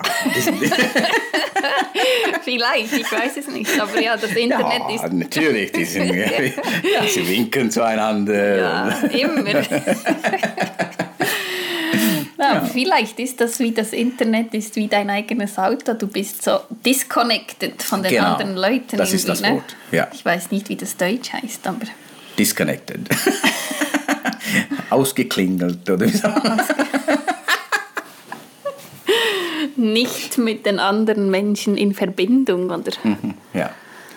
man vergisst, dass man selber Gefühle hat irgendwie, wenn man so böse Sachen schreibt. So, und jetzt haben wir schon sechs Minuten gequatscht Oh und ihr könnt einfach etwas zusammenschneiden. Ich hoffe, das geht so. Mhm. Wir grüßen aus Sri Lanka. Ja, wir sind am Sonne tanken, Am die. Wärme genießen und Winter kürzen in, in Europa. Und das löst gerade wieder ein Shitstorm aus, weil alle anderen in der Kälte sitzen. Ja, also, ja, sie dürfen das machen. Wenn wir das Leben genießen, die, die nicht genießen, sie dürfen ein bisschen ja, Aggression loswerden. Vielleicht, wenn das Hilft. ihnen hilft. Ja. Genau. Ah, vielleicht kann ich noch was sagen, wie wir mit dem Shitstorm umgegangen sind. Vielleicht hilft das ja auch irgendjemandem. Also zuerst, als wir so diese ganzen blöden, verurteilenden Kommentare gelesen haben, waren wir ziemlich verletzt. Und dann aber haben wir das... Ähm, Zuerst wollen wir es einfach vergessen und ich habe dann gedacht, ich kann nicht alle diese Anschuldigungen äh, auf uns sitzen lassen, habe dann einen Text geschrieben, der aber nur bei uns auf Facebook und unserer Homepage gepostet, also nicht in den Kommentarspalten da angefangen mitzuargumentieren, weil das bringt einfach nichts. Genau. Und als wir das dann geschrieben hatten, das war so wie Psychohygiene und dann konnten wir eigentlich darüber lachen und es einfach loslassen. Und Ja. ich glaube, alle diese Negativ-Kommentare-Schreiber haben es gar nichts anderes verdient, als dass man ihnen noch irgendwie Aufmerksamkeit schenkt. Nie antworten. Nein, Also, definitiv genau. glaube ich auch nicht. Das bringt nichts, weil die wollen einem ja auch falsch verstehen, glaube ich. Mhm. So, also, wir wünschen euch gutes Podcast zusammenbasteln. Ja, und äh, viele Grüße aus Sri Lanka. Genau. Tschüss. Es ist so schön warm bei uns. Genießt die Winter bei euch. Ist das nicht eine Frechheit aus Ja. Sri Lanka in der Da- Sonne? Da braut sich aber ein Shitstorm zusammen, das sage ich dir. da. Allerdings, ja. Zu Recht. Zu Ähm, Recht. liebe, liebe Grüße zurück nach Sri Lanka. Ich erinnere mich auch gerade daran, dass ähm, er ja Wurzeln da hat in Sri Lanka. Ne? Das hat Genau. er im Vortrag auch erzählt, dass er da äh, oder seine Familie da irgendwie herkommt. Ähm, liebe Grüße zurück und nein, ich freue mich mega für euch, dass so schönes Wetter da ist. Hier ist nämlich richtiges Schiedwetter, wie man in Norddeutschland sagt. Regen von der Seite. Bei uns kommt der Regen von oben, aber es ist trotzdem äh, kalt und ungemütlich. Von daher ganz liebe Grüße nach Sri Lanka. Und wir werden das nicht schneiden, das wird hier komplett uncut gesendet. So, Punkt. Bestimme ich jetzt, oder? Wir, sind da ganz authentisch. Wir Sehr, sind hier die authentischen Podcaster. Das möchte ich an dieser Stelle mal. Genau. Jetzt kommt, kriegen wir auch einen Shitstorm. Also, da, die haben ganz viel Wichtiges angesprochen. Ich versuche mal das so ein bisschen zu sezieren, was da äh, die wichtigen Punkte rauszugreifen oder zumindest den für mich wichtigsten Punkt. Äh, sie haben ja erstmal einen ganz tollen Tipp mitgegeben. Sie haben gesagt, ihre Erfahrung ist, sich damit gar nicht öffentlich auseinanderzusetzen. Das kann nur in die falsche Richtung gehen. Ist auch meine Erfahrung übrigens. Also vom Beobachten jetzt, ne? Es gibt ja diesen Spruch ähm, im Netz, äh, don't feed the troll. Don't feed the troll, also, ne? Ja, genau. Man, man soll die Trolle nicht auch noch füttern. Also Trolle, äh, Ja, das ja. ist das Verhalten, wo Leute im Prinzip nur provozieren, um Ärger zu machen, um wieder die, diese Ja. Pro Provokation wieder zurückzubekommen und äh, das Prinzip Aufmerksamkeit äh, durch Rumstänkern. Also ich glaube, da ist tatsächlich äh, das Beste, äh, einfach völlig ignorieren. Damit tut man den Menschen noch am, am meisten weh. Ja. Ähm, ich würde schon ein bisschen unterscheiden, ob ich die Leute, die da was schreibe, oder jemanden konkret kenne. Weil bei Menschen, die ich kenne, äh, da nehme ich mir dann doch die Zeit. Ich meine, es kommt zum Glück Aber, selten vor. ja, ja. Äh, aber da habe ich immer noch die Hoffnung, dass äh, nützt es was, ähm, auch mit guten Argumenten. Also jetzt nicht zurückstänkern, äh, weil dann begibt man sich auf dasselbe Niveau. Hm. Aber wenn jemand äh, was schreibt und ich kenne die Person und ich sehe, das ist äh, falsch oder ich bin anderer Meinung, dann nehme Ja. ich mir schon die Zeit, um das dann wirklich auseinanderzunehmen, zu sagen, nee, ich bin anderer Meinung, äh, weil und dann eine gute Begründung, ohne jetzt äh, jemanden anders äh, zu beschimpfen. Weil das, glaube ich, äh, das kann vielleicht jetzt nicht dazu führen, dass der andere sofort sagt, oh, jetzt sehe ich das aber erst, du hast mir die Augen geöffnet, äh, jetzt, bin, jetzt ändere ich meine Meinung. Das passiert in der Regel nicht. Nee. Ähm, aber es führt andere Menschen zum Nachdenken und es führt vielleicht auch dazu, ich meine, wir reden ja hier alle vom öffentlichen Raum im Internet, auf irgendwelchen Kommentaren. Das ja. lesen andere mit und das hilft manchmal auch anderen Leuten zu sehen, Mensch, ich bin mit meiner Meinung nicht alleine und da schreibt auch mal jemand ähm, deutlich oder gibt dem Kontra. Ja, genau. Ich würde da auch immer genau überlegen, ist es in diesem Fall jetzt sinnvoll oder nicht, das öffentlich zu machen? Auch, also jetzt, auch wenn es bekannt ist oder nicht. Manchmal denkt man sich ja auch, okay, ja, irgendwie lohnt sich das für mich, mich damit auseinanderzusetzen, aber ähm, die Plattform muss stimmen, ne? entweder privat oder auf einem, in einem ganz anderen Bereich. Aber ich finde immer so, äh, also jetzt Stichwort haben die beiden ja gesagt, Kommentar, also direkt da unten drunter, da zu diskutieren. Da finde ich, das ist auch der falsche Ort. Guck dir mal YouTube an zum Beispiel, was da so in den Kommentaren meistens abgeht. Ähm, ein Kommentar ist ja meiner Meinung nach dafür da, seinem, sein Feedback zu geben, seine Meinung, aber nicht, um dort irgendwie über hunderte von Beiträge was zu diskutieren und so, ne? Ähm, ich finde, da muss man wirklich gucken, ob man sich dann als Creator, also als jemand, der in, ich, in meinem YouTube-Deutsch hier, ne? Also jemand, der Inhalte produziert, ähm, ob das die richtige, die richtige Plattform ist, um mich da jetzt im Detail auszutauschen oder jemanden, wie du sagst, überzeugen zu wollen oder, oder meine Meinung darzustellen, das muss man sehr genau überlegen und im Zweifel, da gebe ich den beiden völlig recht, eher nein. Ne? Also YouTube ist wahrscheinlich auch wirklich die, die schlechteste Plattform, um sich tatsächlich zu unterhalten. Also YouTube-Kommentare sind ja meistens tatsächlich. Aber war das bei äh, denen nicht bei YouTube? Äh, nee, das, das war, ich weiß gar nicht, auf welcher Plattform das war. Also gelesen habe ich das auf Facebook. Ja, okay. Ach so, ähm, bei Facebook, ja, okay, Facebook, ist, auch nicht, ja, ja. ist auch nicht so viel anders, ehrlich gesagt. Ähm, auch, na, man, manchmal finde ich, ist, ist Facebook, äh, kann man da schon einiges ähm, sich äh, da diskutieren. Mhm. Ähm, aber das ist klar, die, die Frage ist, äh, wer schreibt da was und wie anonym ist das oder kenne ich die Person? Also wenn irgendjemand irgendwas schreibt und ich anderer Meinung bin, äh, und das ist eben halt tatsächlich in weit über 90 Prozent der Fälle, da hast du recht, das, das sollte man einfach stehen lassen, weil das, das sind so Gefechte, die, die, die helfen einem nicht weiter, äh, produzieren nur schlechte Laune und, und ähm, da findet man im Zweifelsfall noch Trolle, die da Spaß dran haben, dann nochmal drauf zu hauen. Ja, ähm, genau. Wo, wo man sicherlich nochmal äh, im Detail gucken muss, ist, ist etwas eine, eine Meinung oder eine Tatsachenbehauptung. Also was ich schlimm finde, ist tatsächlich, wenn Leute falsche Tatsachen, also Fake News verbreiten. Mhm. Ähm, und wenn das jemand ist, den ich kenne, dann ja, dann habe ich schon das Gefühl, da muss ich jetzt drauf reagieren, weil das finde ich mhm. in Ordnung, wenn jemand, wenn jemand eine Meinung sagt, das ist ja völlig in Ordnung. Wir können ja unterschiedlicher Meinung sein. Das ist sogar ganz natürlich, dass, dass es immer Punkte gibt, wo man verschiedene Meinungen ist. Schlimm ist aber, wenn sozusagen die Meinung äh, dann als die Wahrheit oder die einzig richtige Meinung äh, dargestellt wird. Äh, und das, das finde ich dann immer äh, doof, weil dann ist es schwierig dagegen zu argumentieren, wenn das dann sofort gegen den Menschen bist. Du bist als Mensch schlecht, weil genau. du die Meinung vertrittst. Und genau. das sind Diskussionen, Diskussion, genau. äh, da haben die beiden auch recht, da sich da rein äh, zu fudeln, das bringt gar nichts. Ja, ich fand das, das nämlich, ich fand das nämlich äh, mutig und richtig, dass die beiden da auch gerade gesagt haben, ähm, das hat uns schon, das ist schon uns schon irgendwie nahe gegangen ähm, was da so kam und, und in welcher Quantität das da auch kam und so. Ähm, weil, äh, da sprichst du was Wichtiges an, das sind ja, das sind halt Menschen, ne? Das sind eben keine ähm, Showmaster, die irgendwie eine, eine Filmrolle spielen, die, ne, von der man sich so einfach dis distanziert, sondern das ist ja wirklich ihr Leben, ne? Und das macht, und deswegen sind sie auch authentisch.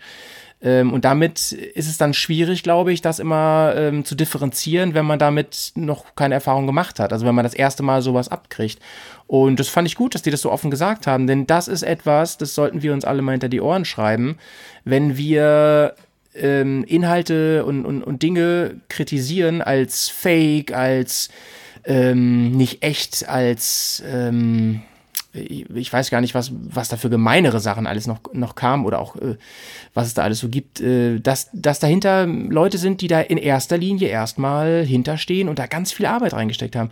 Und ich äh, wollte da nämlich noch, noch einen anderen Punkt äh, zu nennen. Ich habe äh, aufgrund meiner eigenen Erfahrung, ich mache ja auch Filme und ähm, klar, diesen Podcast auch und so weiter, ähm, weiß ich, und das mache ich auf einem relativ äh, kleinen Niveau, verglichen mit so Leuten, die da wirklich ihr Brot mit verdienen. Aber ich, ich kann dadurch sehr gut einschätzen, was für eine Arbeit dahinter steckt. Ne? Und es ist leider, nee, nicht leider, aber es ist nun mal Teil dieses ganzen Zirkuses, dass man nach außen hin da auch, dass das äh, anders wirkt nämlich wie ein großes Abenteuer. In Wirklichkeit ist es aber auch große, harte Arbeit, die man oft nicht sieht. Ne? Und da so drüber zu urteilen, das ist schon heftig.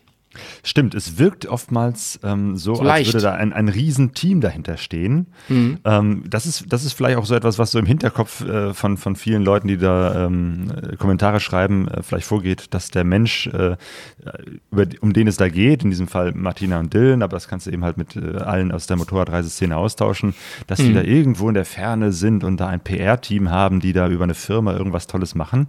Äh, das ist aber in all diesen Fällen äh, nicht so. Also äh, das ist halt, äh, wenn jemand gute Fotos machen kann und die gut bearbeiten kann, dann sieht das, äh, kann das tatsächlich so aussehen wie äh, von einer Werbefirma oder wie ein tatsächlich äh, professioneller Dreh, ein professionelles Foto.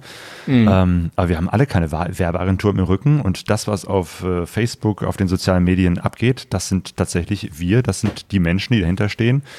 Ähm, und äh, wenn du da etwas kritisierst, erreicht das eben halt den Menschen direkt. Und das ist, glaube ich, etwas, was der Dylan auch so verglichen hat, wie mit dem äh, Autofahren hinter, hinter Scheiben. Ich bin hier so in meinem kleinen äh, geschützten Raum. Äh, und die Welt da draußen, das ist ja nicht echt. Das hat ja nichts mit mir zu tun. Ähm, Das vergessen viele, dass tatsächlich hinter diesen ganzen Fotos und den ganzen Reisegeschichten einfach Menschen stehen, die sich den Arsch aufreißen, damit am Ende eine tolle Geschichte, ein schöner Film, ein, ein schönes Foto entsteht. Ja, Äh, ja. Und es dann umso eher wehtut, wenn dann Leute äh, darüber herziehen, ähm, als wäre das nichts.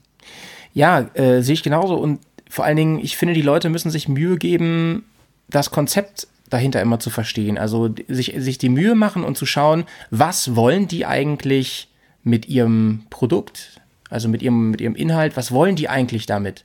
Wollen die ähm, eine bestimmte Message rüberbringen? Wollen die ähm, Länder zeigen, Gegenden zeigen? Wollen die Menschen vorstellen oder Kulturen? Wollen die nur sich zeigen? Da gibt's ja auch jede Menge. Und ich sage das jetzt so wertfrei, wie es geht. Ne? Wollen die einfach nur sich zeigen? Weil wir haben ja einen Personenkult 2019 wie auf der Welt, glaube ich, vorher noch nie gehabt. Ähm, ne Stichwort vor allen Dingen Influencer, YouTube und so weiter. Ja. Ähm, und dann kann man auf einer ähm, eigenen Meinungsebene, dann kann man irgendwie sagen, das ist meins oder nicht. Aber in sich stimmt, ist das schon stimmig, ne? Da fällt mir so, ähm, sofort hier ähm, Walle ein, der Ja, ein Walle ganz an, genau ein ganz anderes Konzept fährt. Äh, Riesendiskussion auch bei uns gewesen hier in der, in der Community.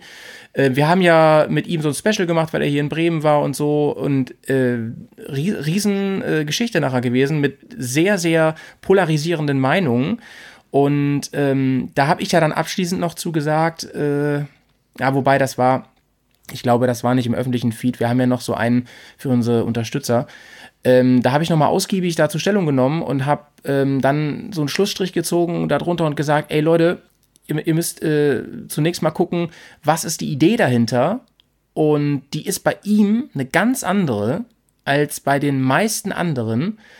Ähm, nämlich, dass er ja das Ganze sehr, ähm, äh, wie soll ich sagen, ähm, äh, businessmäßig ja, aufgezogen ja, genau, sehr hat. Ne? professionalisiert. Der geht das Sehr wirklich mit einem ja. Businessplan an. Genau, und zwar total krass mit den Sponsoren und allem und so. Und ähm, er da aber auch kein Geheimnis draus macht, ne? Da sehe ich immer, da sehe ich wirklich ein, eine, eine Angriffsfläche, wenn man das macht. Ansonsten kann man, kann da jeder seine Meinung zu haben, wie er möchte. Äh, das finde ich einen ganz wichtigen Punkt und ich finde, da äh, tut man vielen, da tun auch ihm viele Unrecht mit, wenn die dann sagen, das ist alles Fake und so. Also ähm, ich ich will jetzt keine Namen sagen, aber ich habe auch schon mit, mit sehr namhaften Reisenden gesprochen, hinter der Kamera, die mir gesagt haben, dass sie das scheiße finden. Und äh, da habe ich dann nur so gedacht, ähm, ja, gut, man kann es aber so und so machen und der macht, der tut aber nicht so, als ob, ne? Zum Beispiel Walle, wir, hat uns einen Audiokommentar geschickt zu einem der, der letzten Podcasts, da ging es darum, Hotel oder Zelt. Und da hat er ganz offen gesagt, ähm, ich bin einfach nicht so dieser Outdoor-Typ, dieser Camper und so. Aber ich tue auch nicht so in meinen Videos, ne? Und das finde ich gut. Das ist ja authentisch letzten Endes. Und die beiden, ne, äh, die haben ja ihr Konzept auch so gemacht, wie ihnen die Nase gewachsen ist, ne? Und äh, das ist ja nicht irgendwie, weil jetzt irgendwie, keine Ahnung, VW gesagt hat, pass auf, ähm, wir bieten euch richtig viel Kohle, wenn ihr jetzt hier mit dem Bus fahrt oder sowas, ne? Sondern das ist ja. Selbst, selbst wenn, ja. wenn VW das gemacht hätte, das ist nicht so, ähm, ich habe den Bus selber auch gesehen, saß da auch mal drin, das ist ja. äh, wirklich von Hand zusammengedengelt, die ganze Innenausstattung. Sehr ja. liebevoll, aber wirklich handgemacht, das äh, merkst du auch. Ähm, aber ja, und wenn VW denen gesagt hätte, hier ist ein voll ausgestatteter Bus für, weiß ich nicht, 50.000 Euro, fahrt damit um die Welt, ja, bitteschön, würde ich da Nein sagen? Nein, natürlich. Und das, das ist doch äh, wunderbar und das äh, gönne ich doch jedem, ja, also, wenn man auch gesponsert wird, das ist doch wunderbar. Also und vor allem, wenn, dann muss man es natürlich transparent machen, hey, ich habe da was äh, geschenkt bekommen, aber dann ist es doch in Ordnung und macht das Abenteuer und die Geschichte, die ich damit erzähle, schmälert das ja in keinster Weise. Nee, nee, eben. Ähm, es, geht, es, geht, es geht immer um Authentizität und es Richtig. geht darum, äh, versuche ich was darzustellen, was ich nicht bin. Das finde ich auch Mhm. kritikwürdig. Also da kann man ähm, auf eine vernünftige Art und Weise Kritik äußern. Und übrigens, ich habe ja eben gesagt, äh, ich bin jetzt noch nicht Opfer von einem Shitstorm geworden, aber oder wir, aber klar haben wir schon Kritik gekriegt. Also wenn man in der Öffentlichkeit ist in irgendeiner Art und Weise und ähm, eine gewisse Reichweite hat, da, natürlich ist da nicht immer alles Freund und so und da kriegt man Kritik. Aber das meiste ist, das meiste ist konstruktiv und ähm, ich habe auch mal blöde Sprüche hier und da gekriegt, so von wegen. Äh, ja, äh, weiß ich nicht, das ist alles nur zum Beispiel die Filme, ne? Da ist immer ganz viel ähm, hier auf, auf cool gemacht, mit Zeitlupe, mit schicken Frisuren und ich weiß nicht was. Und ich sehe immer nur Männer in Nahaufnahme, die äh, grillen und so. Ja, aber sind wir halt, ne? Also wir machen da keinem was vor. Genau, ich versuche da immer die Stimmung rüberzubringen, die in dem Moment gerade war. Und ich kann da aber auch mit leben. Mir geht's also wirklich, darum geht es ja auch unser Thema heute. Es geht um unfaire ähm, unfaires Feedback in einer, und, und diesen Punkt, den wollte ich unbedingt jetzt noch ansprechen, den haben die ja auch genannt. Wie ist es eigentlich generell im Internet mit der Anonymität und was hat das miteinander zu tun? Ne? Das ist ja ein ganz wichtiger Aspekt. Mhm.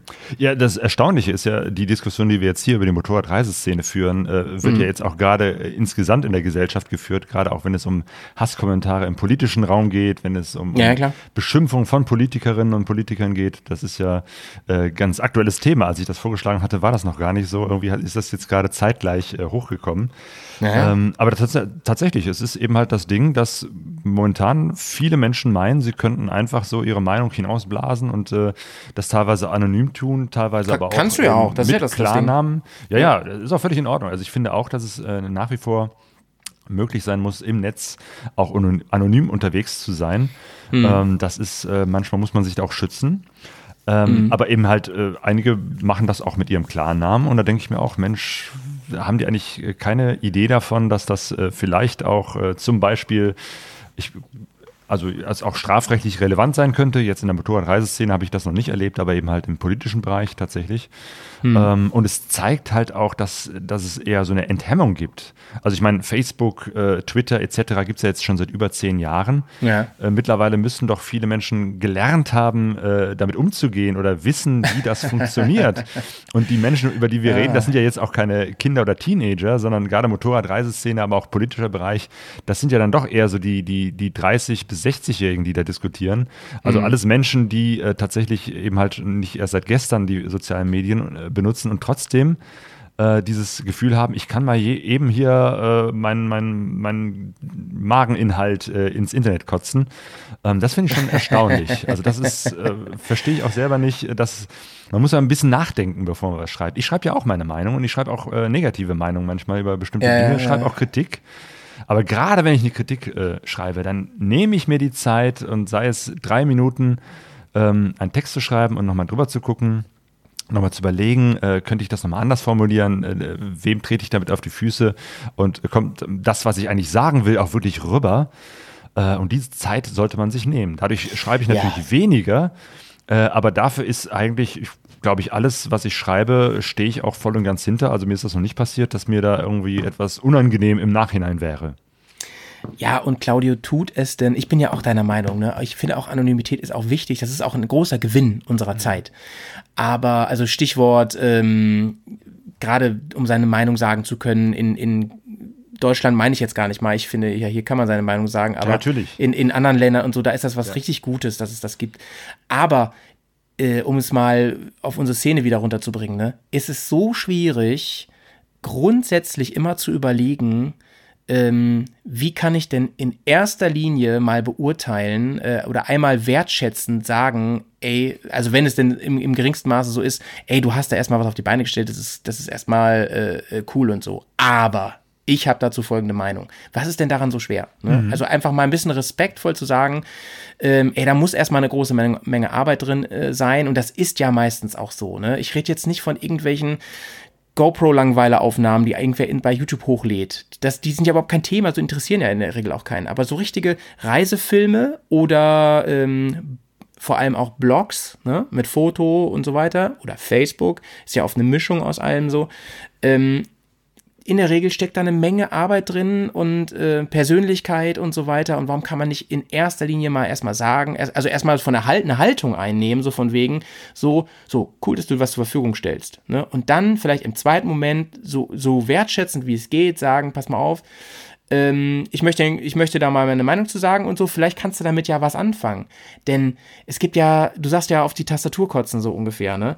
Das ist ja, also da habe ich immer das Gefühl, da geht es mehr darum, dass Leute mit sich selber ein Problem haben. Also, dass da wirklich wieder Neid eine Rolle spielt oder so, dass man irgendwie denkt, so, oh, ich würde das eigentlich auch gerne machen und ähm, mich stört das jetzt, dass du das machst und deswegen finde ich das einfach mal scheiße so, ne? Weil es gibt so viele Leute, auf die ich neidisch bin, ähm, aber ich habe gelernt, das in Freude umzuwandeln, ne? in Mitfreuden. Und das ist eine ganz tolle Offenbarung.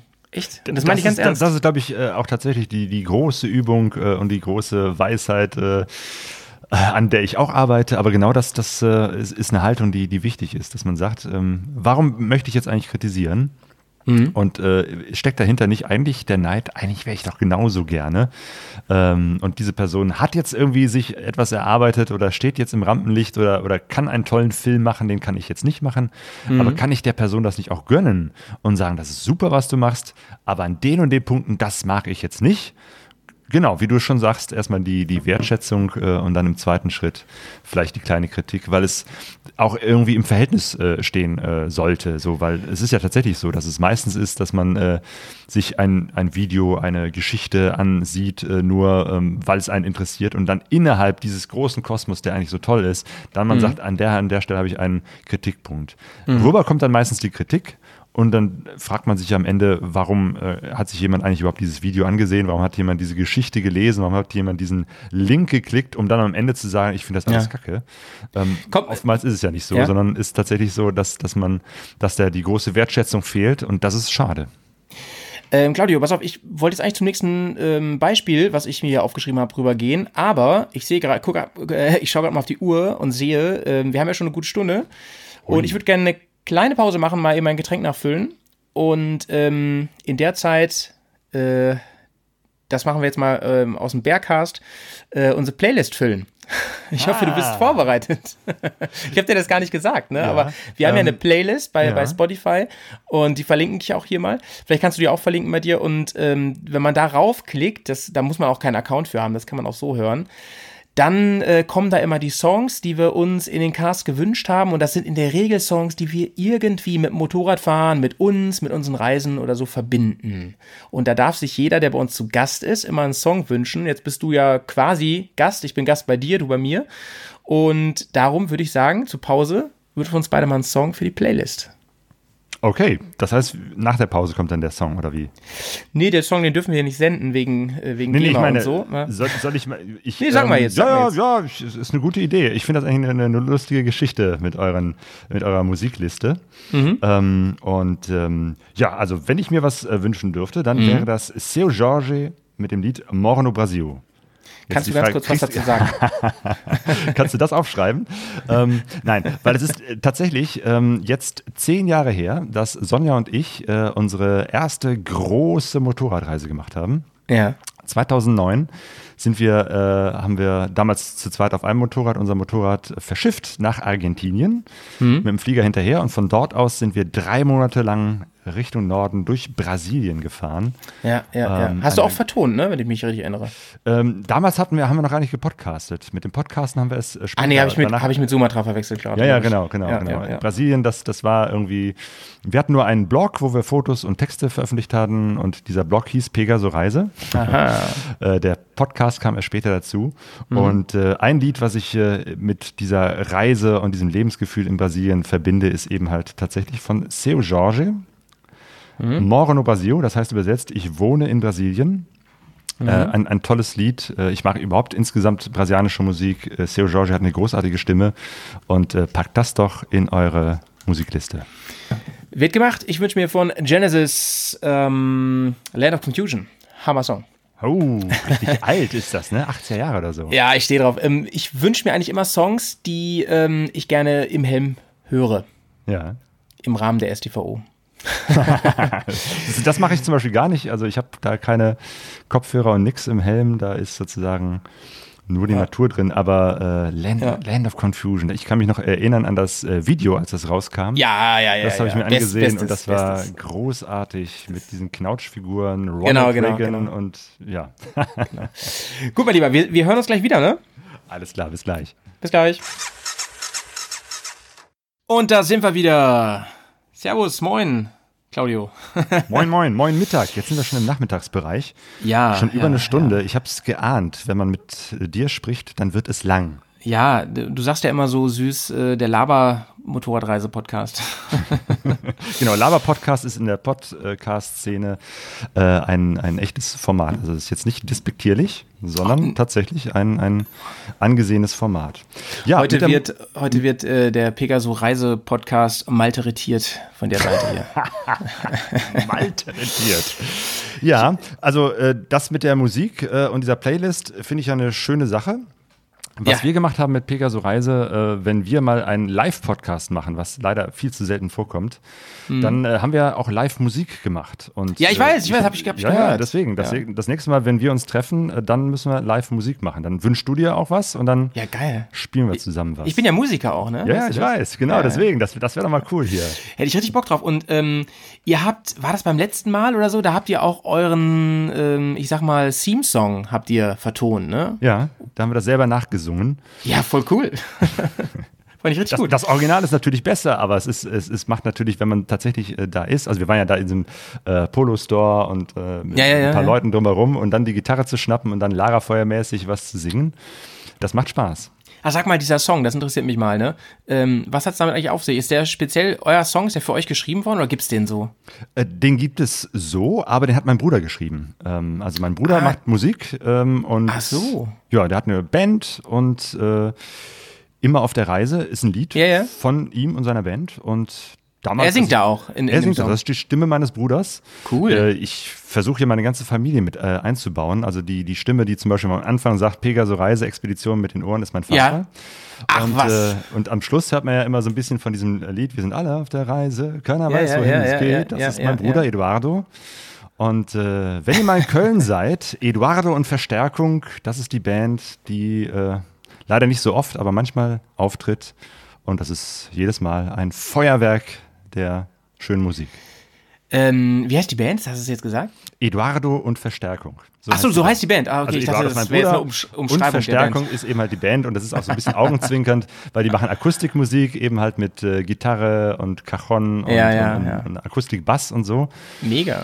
Ähm, und, äh, ja, Haben die eine, haben die halt- eine ähm, Homepage oder sowas? Kann man da irgendwie was verlinken? Ja, Eduardo minus Akustik. Stimmt, das- packen wir mal in die Show. Packen wir mal mit rein, ne? Vielleicht interessiert es ja wen. Ähm, ey, das sind ja Insider, also wusste ich gar nicht. Habt ihr bestimmt irgendwo schon mal gesagt und alles, aber äh, Ja. hab ich Irgendwann habe ich auch mal, habe ich den ganzen Song auch mal so äh, komplett im Original äh, abgespielt. Ähm, ich bin mir auch nicht so sicher, wie das da so ist. Eigentlich äh, könnte das wegen GEMA und so. Ich meine, die haben zwar jetzt, obwohl doch stimmt. Ich glaube, ne, ich sage jetzt nichts, was irgendwie gegen mich verwendet werden könnte. aber zumindest ist, ist es äh, mit meinem Bruder abgesprochen, dass ich dieses Ja, Lied hier das als nicht? unseren Theme-Song. wenn er der Künstler ist. Naja, ähm, ich kenne mich ja mit Podcast-Recht ein bisschen aus und ich weiß, dass man Ausschnitte, wenn man sie äh, unter, unter bestimmten äh, Gesichtspunkten reinnimmt, äh, immer verwenden darf. Genau. Ich glaube, ein ganzes Lied als, als Ganzes so mit einzuspielen, das wäre wahrscheinlich eher problematisch. Ja, aber wenn du den Weshalb Künstler kennst, Zum, ja, ja, nee, ich meine, aber zum Beispiel, als wir unseren ersten, ähm, bei Polo damals unseren ersten Live-Podcast aufgenommen hatten, da hatten wir sogar eine kleine Live-Band, die da ein paar Songs gespielt hat. oha, Und äh, die haben wir dann nicht alle äh, in den Podcast mit reingenommen, weil ich da auch ähm, denke, das könnte tatsächlich dann rechtlich Ärger geben. Deswegen Live-Podcast kommt vorbei, dann kriegt ihr die volle Dröhnung und im Feed kommt dann tatsächlich nur hauptsächlich das gesprochene Wort. stark. Ähm, zurück zum Thema. Ah, Eine Sache wollte ich noch erzählen, weil hier war gerade der Postbote. Ich habe ähm, neue Podcast-Ausrüstung bekommen. Wollte ich nur kurz erzählen. Bin gerade ganz, ganz happy. Hoho. Hab kurz reingeguckt gerade. Ich, äh, wir, wir rüsten jetzt hier groß auf? um. Ja. Ja. Und zwar haben wir bisher, also ich spreche jetzt gerade noch durch mein altes Mikro, das ist so eins mit eingebautem USB-Interface direkt für den PC. Und wir wollen jetzt richtig ähm, auf XLR und so umrüsten, damit wir da äh, mehr Möglichkeiten haben, ne? mit Ja. mehr Mikrofonen auch zu arbeiten Ja. und so. Das ist in der Vergangenheit manchmal ein Problem gewesen, gerade wenn wir mit drei oder vier Leuten gecastet haben. Ihr habt das immer Äh. alles mit einem Mikrofon gemacht, ne? Ja, ja, Ui. deswegen. Und dafür ist ganz gut, ne? Ja, ja. Da, ich habe gestaunt, als ich das mal irgendwo ein Foto gesehen habe und gesehen habe, dass ihr da zu dritt vor einem Mikrofon steht.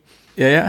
Das ist schon schwierig, wenn wir Gäste haben und dann, äh, also zum Beispiel haben wir kürzlich einen Podcast aufgenommen, Ja. da haben Sonja und ich uns ein Mikrofon geteilt und der andere Gast eben halt das andere Mikrofon. Und das, Ja, das ja. ist schon ja, nicht so toll.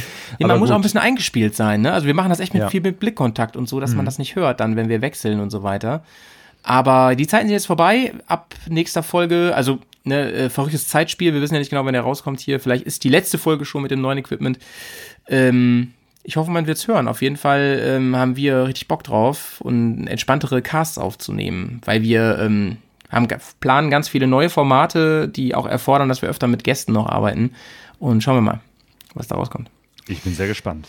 Ähm, was ich noch auf der Liste habe hier als kleines Beispiel für unser Thema, das ist, äh, kennst du sehr gut, weiß ich, äh, egal was kommt, der Film ne, von Christian Vogel. Richtig. Jo. Jetzt fragt man sich, was hat das denn mit Shitstorm zu tun? Der war doch sau erfolgreich. Aber auch da habe ich ein bisschen, ge- gerade deswegen vielleicht, ne? also wir haben ja eben schon festgestellt, je mehr Öffentlichkeit, je mehr Reichweite, desto größer die Wahrscheinlichkeit heutzutage, dass sowas wie ein Shitstorm entstehen kann. Vielleicht Shitstorm wäre ein bisschen hochgegriffen, aber es gab sehr, sehr kontroverse Meinungen zu diesem Film tatsächlich. Kannst du dir vorstellen, in welche Richtung das gehen könnte? Ähm, ehrlich gesagt, ich habe das gar nicht mitbekommen. Ich habe gesehen, du hast es aufgeschrieben und ich bin sehr gespannt, was du darüber erzählst. Ja, also ich will das jetzt nicht zu hoch hängen. Es war nicht auf diesem äh, Level wie vielleicht bei unserem letzten Beispiel und so. Aber ähm, warum ich diesen Film gerade jetzt nenne, ist, weil ich ähm, den gut finde. Ich persönlich. Ähm, wir werden demnächst so eine Film, Film-Podcast-Folge machen. Da spielt er nämlich auch eine Rolle. Und ähm, ich finde, er ist auch ein sympathischer Typ. Ich habe den auch, der war auch in Köln. Äh, du warst ja auch da, ne? Und du hast den auch schon vom Mikro gehabt, den Christian. Du kennst den richtig genau, persönlich. zweimal. So, ne? Einmal habe ich ein längeres Interview mit ihm geführt, damals als der Film äh, noch nicht draußen war. Mhm. Und dann in Köln hatten, hatten wir uns auch noch mal kurz unterhalten, da haben wir uns noch mal auf der Intermod getroffen. Genau, also Ja, ähm, als super das, sympathischer Typ. Genau, da, äh, ne, seine Frau war gerade schwanger, mittlerweile ist er Vater geworden. Also man hat es ihm auch wirklich Mhm. angemerkt. Äh, einerseits die Aufregung über den Film, aber noch viel mehr, dass er jetzt demnächst nochmal äh, eine ganz andere Lebensphase Andere Filme schiebt. eintritt. Ja, es ist wirklich, das ist ja immer das Schöne, dass man, äh, dass hinter den ganzen Menschen auch nochmal persönliche Geschichten äh, stehen. Und Ja, ja. auch der Film erzählt ja die persönliche Geschichte von den beiden, wie sie sich gefunden haben und, und wie sie dann eben halt diese Krise da mit dem Motorrad auf der Weltreise durchstehen. Ähm, ist eine tolle ja, Geschichte. genau, und, und, echt man, netter man, Typ. man fragt sich, äh, wie können denn da über, überhaupt, ähm, also vielleicht ist das für das Thema Shitstorm gar nicht so das gute Beispiel, weil das kein richtiger Shitstorm war, aber ähm, warum ich es ein gutes Beispiel finde, ist, äh, wenn wir jetzt darüber sprechen, ähm, weiter, wie sowas zustande kommt überhaupt. Und da habe ich mich nämlich gefragt, äh, wie kann man denn da jetzt so kontroverse Meinung zu haben zu dem Film? Der ist doch einfach echt gut, der lässt sich super gucken. Vor allem auch, der ist sogar für Leute, die mit dem Thema gar nicht so viel am Hut haben, weil es an sich ein runder Film ist, der eine Geschichte erzählt. Und genau da liegt auch die Kritik. Nämlich, ähm, also als ich den Film das erste Mal gesehen habe oder den Trailer dazu, da habe ich gedacht, Alter, der macht ja ungefähr das gleiche, was ich mache. Der fährt los und macht das ziemlich in Eigenregie, ne? So mit dem mit der Filmerei und so. Der hat ja kein Team, ne? So wie bei Long Way Round, da wollen wir gleich noch drüber sprechen. Äh, und da dachte ich mir so, was ist das denn für eine geile Qualität? Also vor allem filmerisch, ne? Also Einstellungen und Ideen, Schnittideen und so weiter. Und dann habe ich ein bisschen geforscht und das hat mich ganz erleichtert, mich jetzt, weil ich gesehen habe, der hat Erfahrung, der kommt aus dem Bereich, der hat Erfahrung und ein paar Kontakte auch für die Post gehabt und so weiter. Und vor allen Dingen ja selber Erfahrung, wie man sowas richtig anfängt und hinstellt. Ähm, weil ich gedacht habe, Alter, wenn der das mit meinen Möglichkeiten so macht, ne, was für ein Talent, ne? Es mag er ja trotzdem sein, da will ich ja gar nichts gegen sagen, aber das hat für mich, äh, mich hat das ein bisschen erleichtert, so, ne, dass er die Erfahrung hatte. Ähm, und die Kritik an diesem Film war oder ist, dass ähm, das, was ich als Erleichterung wahrgenommen habe, nämlich, dass der aus der Branche kommt und Kontakte hat, deswegen ist der Film auch ins Kino gekommen, weil er da ähm, äh, Möglichkeiten hatte. Ähm, das wird als Kritik schon wieder aufgefasst von Leuten, die sagen, äh, die vielleicht neidisch sind, dass ihre Filme nicht ins Kino kommen, obwohl sie vielleicht genauso gut sind, ne? Und dass da nicht so ein riesen Medienrummel drum passiert. Ähm, und das ist für mich ganz typisch, weil ich aus dem Interview wahrgenommen habe, ähm, na, das ist ja auch ein Monsterprojekt gew gewesen und der hat sich da unglaublich aus dem Fenster gelehnt, ne? Der hat ja also mit seinem Job und so weiter. Der hat ja alles auf eine Karte gesetzt und versucht da was draus zu machen, draus zu biegen. Und ähm, zweiter Kritikpunkt war, naja, der Film, der ist ja gar nicht authentisch, also wir wieder bei, bei dem Kernpunkt, ne? Weil zum Beispiel diese ganze Geschichte mit dem Unfall und so, das ist alles dann irgendwie gedreht worden, um dann noch ein rundes Ende draus zu ziehen und so. Und dann wurde die Reise ja unterbrochen und sowas. Und da denke ich, habe ich mir so gedacht, ja, und? Ich meine, aber genau so ist es doch auch passiert, ne? Also, ähm, ich habe die Kritik nicht ganz verstanden, und, aber ich habe verstanden, wie sowas zustande kommt. Also, dass man da irgendwie auch wieder vielleicht aus Neid, aus Miss Gönnung oder so ähm, schaut, wo kann ich denn irgendwo ansetzen? Weißt ja, ich, ich glaube, dass tatsächlich viele Leute einfach gesucht haben und ich meine, du kannst überall suchen und wirst immer irgendwas finden. Sicher. Ähm, weil mir geht es ähnlich. Also ich, ich finde das ja gerade so sympathisch an ihm, dass er äh, das ähm, so authentisch auch rüberbringt in dem Film, dass er zum Beispiel eben halt nicht so der typische Abenteurer ist, der schon alles erlebt hat und sagt, und jetzt mache ich nochmal eben eine Motorrad-Weltreise. Äh, ja, Im Gegenteil. Sondern man merkt ihm richtig an, wie gestresst er ist, dass er Angst hat, dass er nicht weiß, wie geht es jetzt weiter. Und ja. Äh, diese Gefühle, die sind doch auch gerade wichtig, weil. Ähm, und das sonst, ist ja nicht gespielt. Ja, eben, genau. Das ist, das ist authentisch und das ist echt. Und ähm, dass man das natürlich äh, bei der Nachbearbeitung und bei dem Umsetzen natürlich auch nochmal besonders betont, das macht doch gerade die Qualität eines, einer Geschichte aus. Ja, sei es jetzt gefilmt, sei es als Podcast, sei es geschrieben. Äh, du musst ja gerade äh, Emotionen und, und, und besondere Wendungen ähm, besonders erzählen können, sonst ist es langweilig, weil sonst hast du ein Tagebuch, wo dann steht, heute habe ich dieses und morgen das nächste gemacht. Ähm, und genau das ist ja die Stärke des Films, dass er diesen, diese emotionalen Momente, den Unfall, den er hatte und äh, wie, wie, er dann versucht, verschiedene Wege, wie kriegt er das jetzt irgendwie mhm. gebacken mhm. und ähm, wie, wie funktioniert das jetzt, das Motorrad zu reparieren, ist die Reise zu Ende oder was auch immer, diese ganzen offenen Fragen äh, auch so offen angesprochen werden und äh, mit den ganzen Aufregungen und, und Ängsten, die dahinter stecken. Das gleiche ähm, äh, habe ich erlebt ähm, mit damals mit dem Film, der mich total geflasht hat, den ich großartig fand, von Daniel Rins. Hast du dich auch mal interviewt? Ja. Auch ah, ja. zweimal oder so. Claudio hat alle, hat sie alle gehabt, ey. das wird mal auf deinem Grabstein stehen, Claudio. er hat sie alle gehabt. ähm, Nee, aber also dieser Film, der hat mich damals ja wirklich so inspiriert und den fand ich so genial. Ähm, morgen woanders. Den anderen, den gibt es immer noch nicht, ne? Den zweiten? Ach stimmt, der ist noch nicht offiziell raus. Es gab schon eine äh, Preview für die, die ihn unterstützt haben. Den habe ich gesehen. Eine Zwei-Stunden-Version, also Director's Cut. Nice. Und der wird noch zusammengeschnitten und auch da habe ich mich gefragt, wie willst du denn da was rausschneiden? Der ist so geil, zwei Stunden. Also, ja. äh, aber gut, ja, das, Dingen, das, kennst du ja auch, ne? Umso länger, desto besser, umso mehr kann man in die Tiefe gehen. Also ja, der aber der Typ Film war ja so lange großartig. unterwegs, so, so, viele Monate mhm. und das überhaupt auf zwei Stunden zu kürzen, das ist ja schon Wahnsinn. Ja, also es wird irgendwann ja. noch mal eine 90-Minuten-Version, glaube ich, geben und dann. Äh, ja, ich liebe diesen die, Film. Ich ja, finde den so großartig. gut. Ähm, und da ist das Gleiche, ähm, der hat ja damals auch echt abgeräumt, ne? Der hat Preise gewonnen mit diesem Film und ähm, war ein großes Medienecho gekriegt. Ähm, und da zum Beispiel, also da habe ich jetzt auch nichts recherchiert oder gefunden an irgendwelchen negativen Kritiken und so. Aber das wäre für mich, ist für mich aber auf einer Ebene, wie mhm. zum Beispiel auch Christian. Ja. Wo, wo, ja. Also Daniel musste bestimmt viel, viel mehr ähm, Türen klopfen und Klinken putzen, um da, da eine Vermarktung hin, hinzukriegen. Ja. Weil er eben halt nicht sein. Kontakte hatte. Das Einzige, was er Kontakte hatte, er kommt ja auch aus der Medienbranche, ähm, dass er äh, eben halt mit, mit Schnittmaterial und, und also dem Schneiden und dem Bearbeiten gut umgehen konnte, aber mhm. es kommt nicht aus der Medien, ähm, also nicht aus, aus der Szene, er hat keine Medienkontakte. Im Gegensatz zu dem äh, Christian Vogel, der tatsächlich äh, von irgendeinem Fernsehsender da äh, herkommt und da arbeitet. Also von daher weiß er schon, wo man äh, auch an Menschen und Kontakte kommt. Aber hey, das ist doch, das ist doch super. Wir brauchen Ja, kann man das Leuten Menschen, vorwerfen? Nein. Im Gegenteil, wir brauchen doch Menschen, die Kontakte haben, Hm. ähm, damit äh, auch solche Geschichten auch überhaupt an die Öffentlichkeit kommen. Ich meine, es ist heutzutage zum Glück leichter geworden, man muss nicht für alles Kontakte haben. Äh, aber tatsächlich um eine etwas größere Reichweite, sei es bei Kinos, sei es im Fernsehen, im Radio eh, oder eben halt auch im Netz zu bekommen, brauchst du halt eben halt schon Kontakte und Hartnäckigkeit und Ah, da bin ich froh über jeden Wegbereiter, äh, Menschen wie Christian Vogel, die da eben halt auch tatsächlich diese Bresche schlagen, weil das ist, glaube ich, auch in diesem Interview ganz gut rausgekommen. Ähm, es ist total schwierig und auch er hatte Schwierigkeiten. Auch er äh, hatte Leute, die gesagt haben, äh, das ist ja nett eine Reise, aber Motorradreise interessiert doch keinen, das ist doch nur ein Nischenthema und bla bla bla, dieses ganze Ja, Äh, an, an Vorurteilen, das da kommt, Easy Rider und, und ne, ist irgendwie Fransenlederjacke. ja, ja, der ganze Scheiß. Also, ähm, das ist nicht einfach. Ähm, und Ja. dass ein Film irgendwo im Kino läuft, dahinter steckt viel, viel Arbeit. Und ähm, deswegen ist es super, dass wir Menschen haben, die dahinter sind. Äh, Menschen wie Christian Vogel mit Kontakten, Menschen, die sich diese Kontakte erarbeiten. Ähm, Dylan und, und Martina, die versuchen jetzt auch gerade, die haben jetzt auch einen Film gemacht über diese Geschichte mit dem Motorrad Ja. und versuchen jetzt auch in Kinos oder an andere Veranstaltungsorte zu kommen.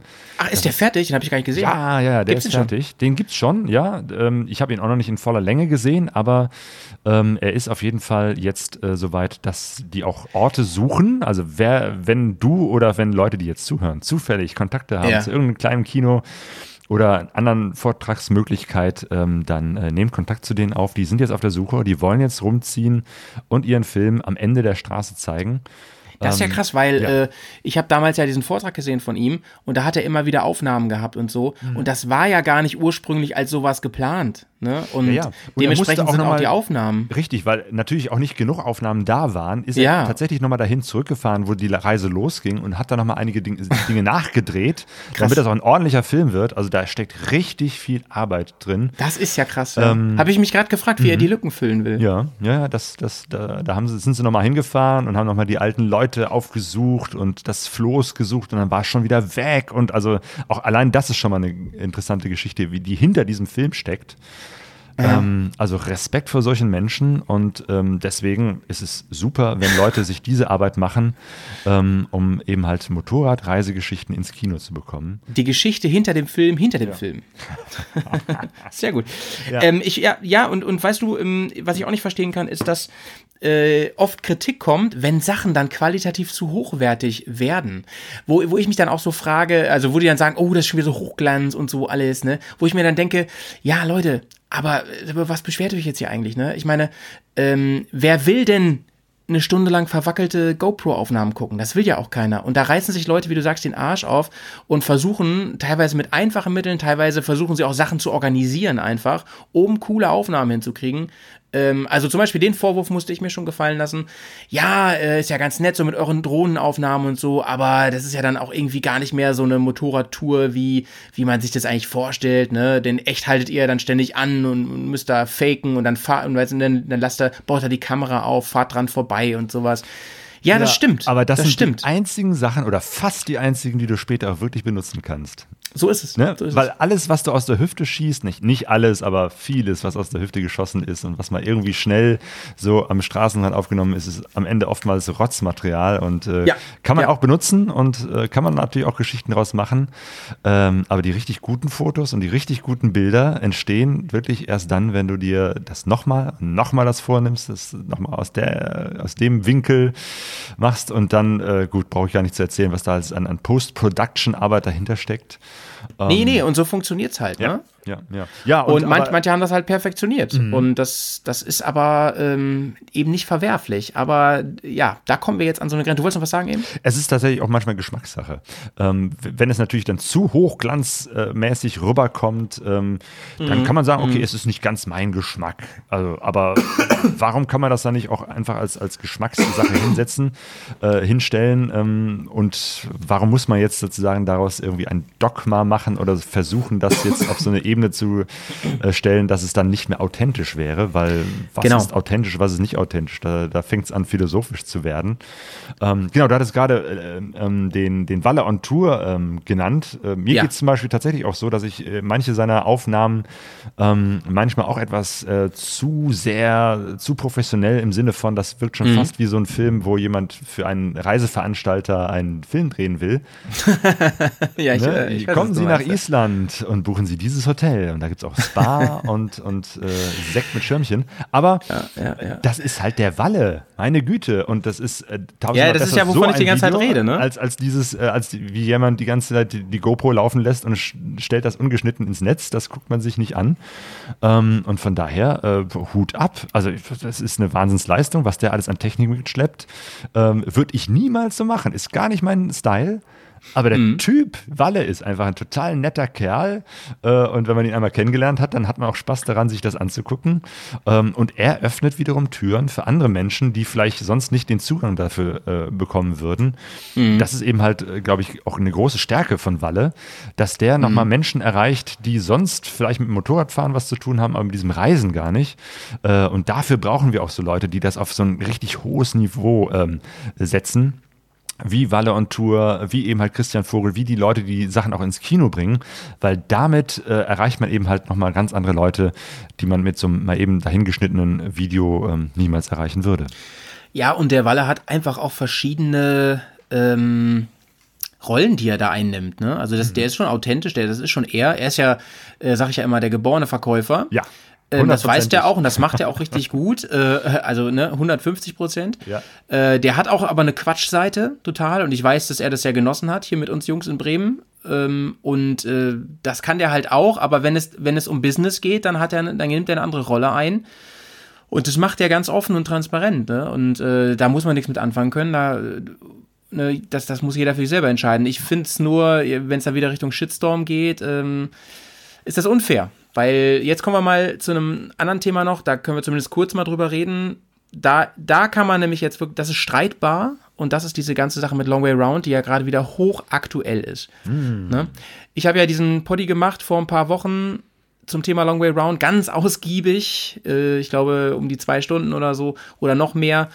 Ähm, und habe da versucht, von allen möglichen Seiten drauf zu gucken auf die, auf die ganze Sache. Deswegen, wir können es gerne kurz halten, aber ich finde, es passt so gut hier zum Thema Long Way Round. Es passt auf jeden Fall. Also ich finde, ihr habt damals in diesem Podcast schon sehr, sehr viel davon erzählt. Und ähm, aber es stimmt, es ist tatsächlich äh, so ein Ding, äh, gerade bei Long Way Round, Long Way Down, äh, diese Motorradreisen von äh, Ewan McGregor und äh, Charlie Bormann. Charlie Boorman. Da scheiden sich ja auch die Geister, da wird viel drüber gestritten, deswegen passt es auf jeden Fall sehr, sehr gut hier in dieses Thema.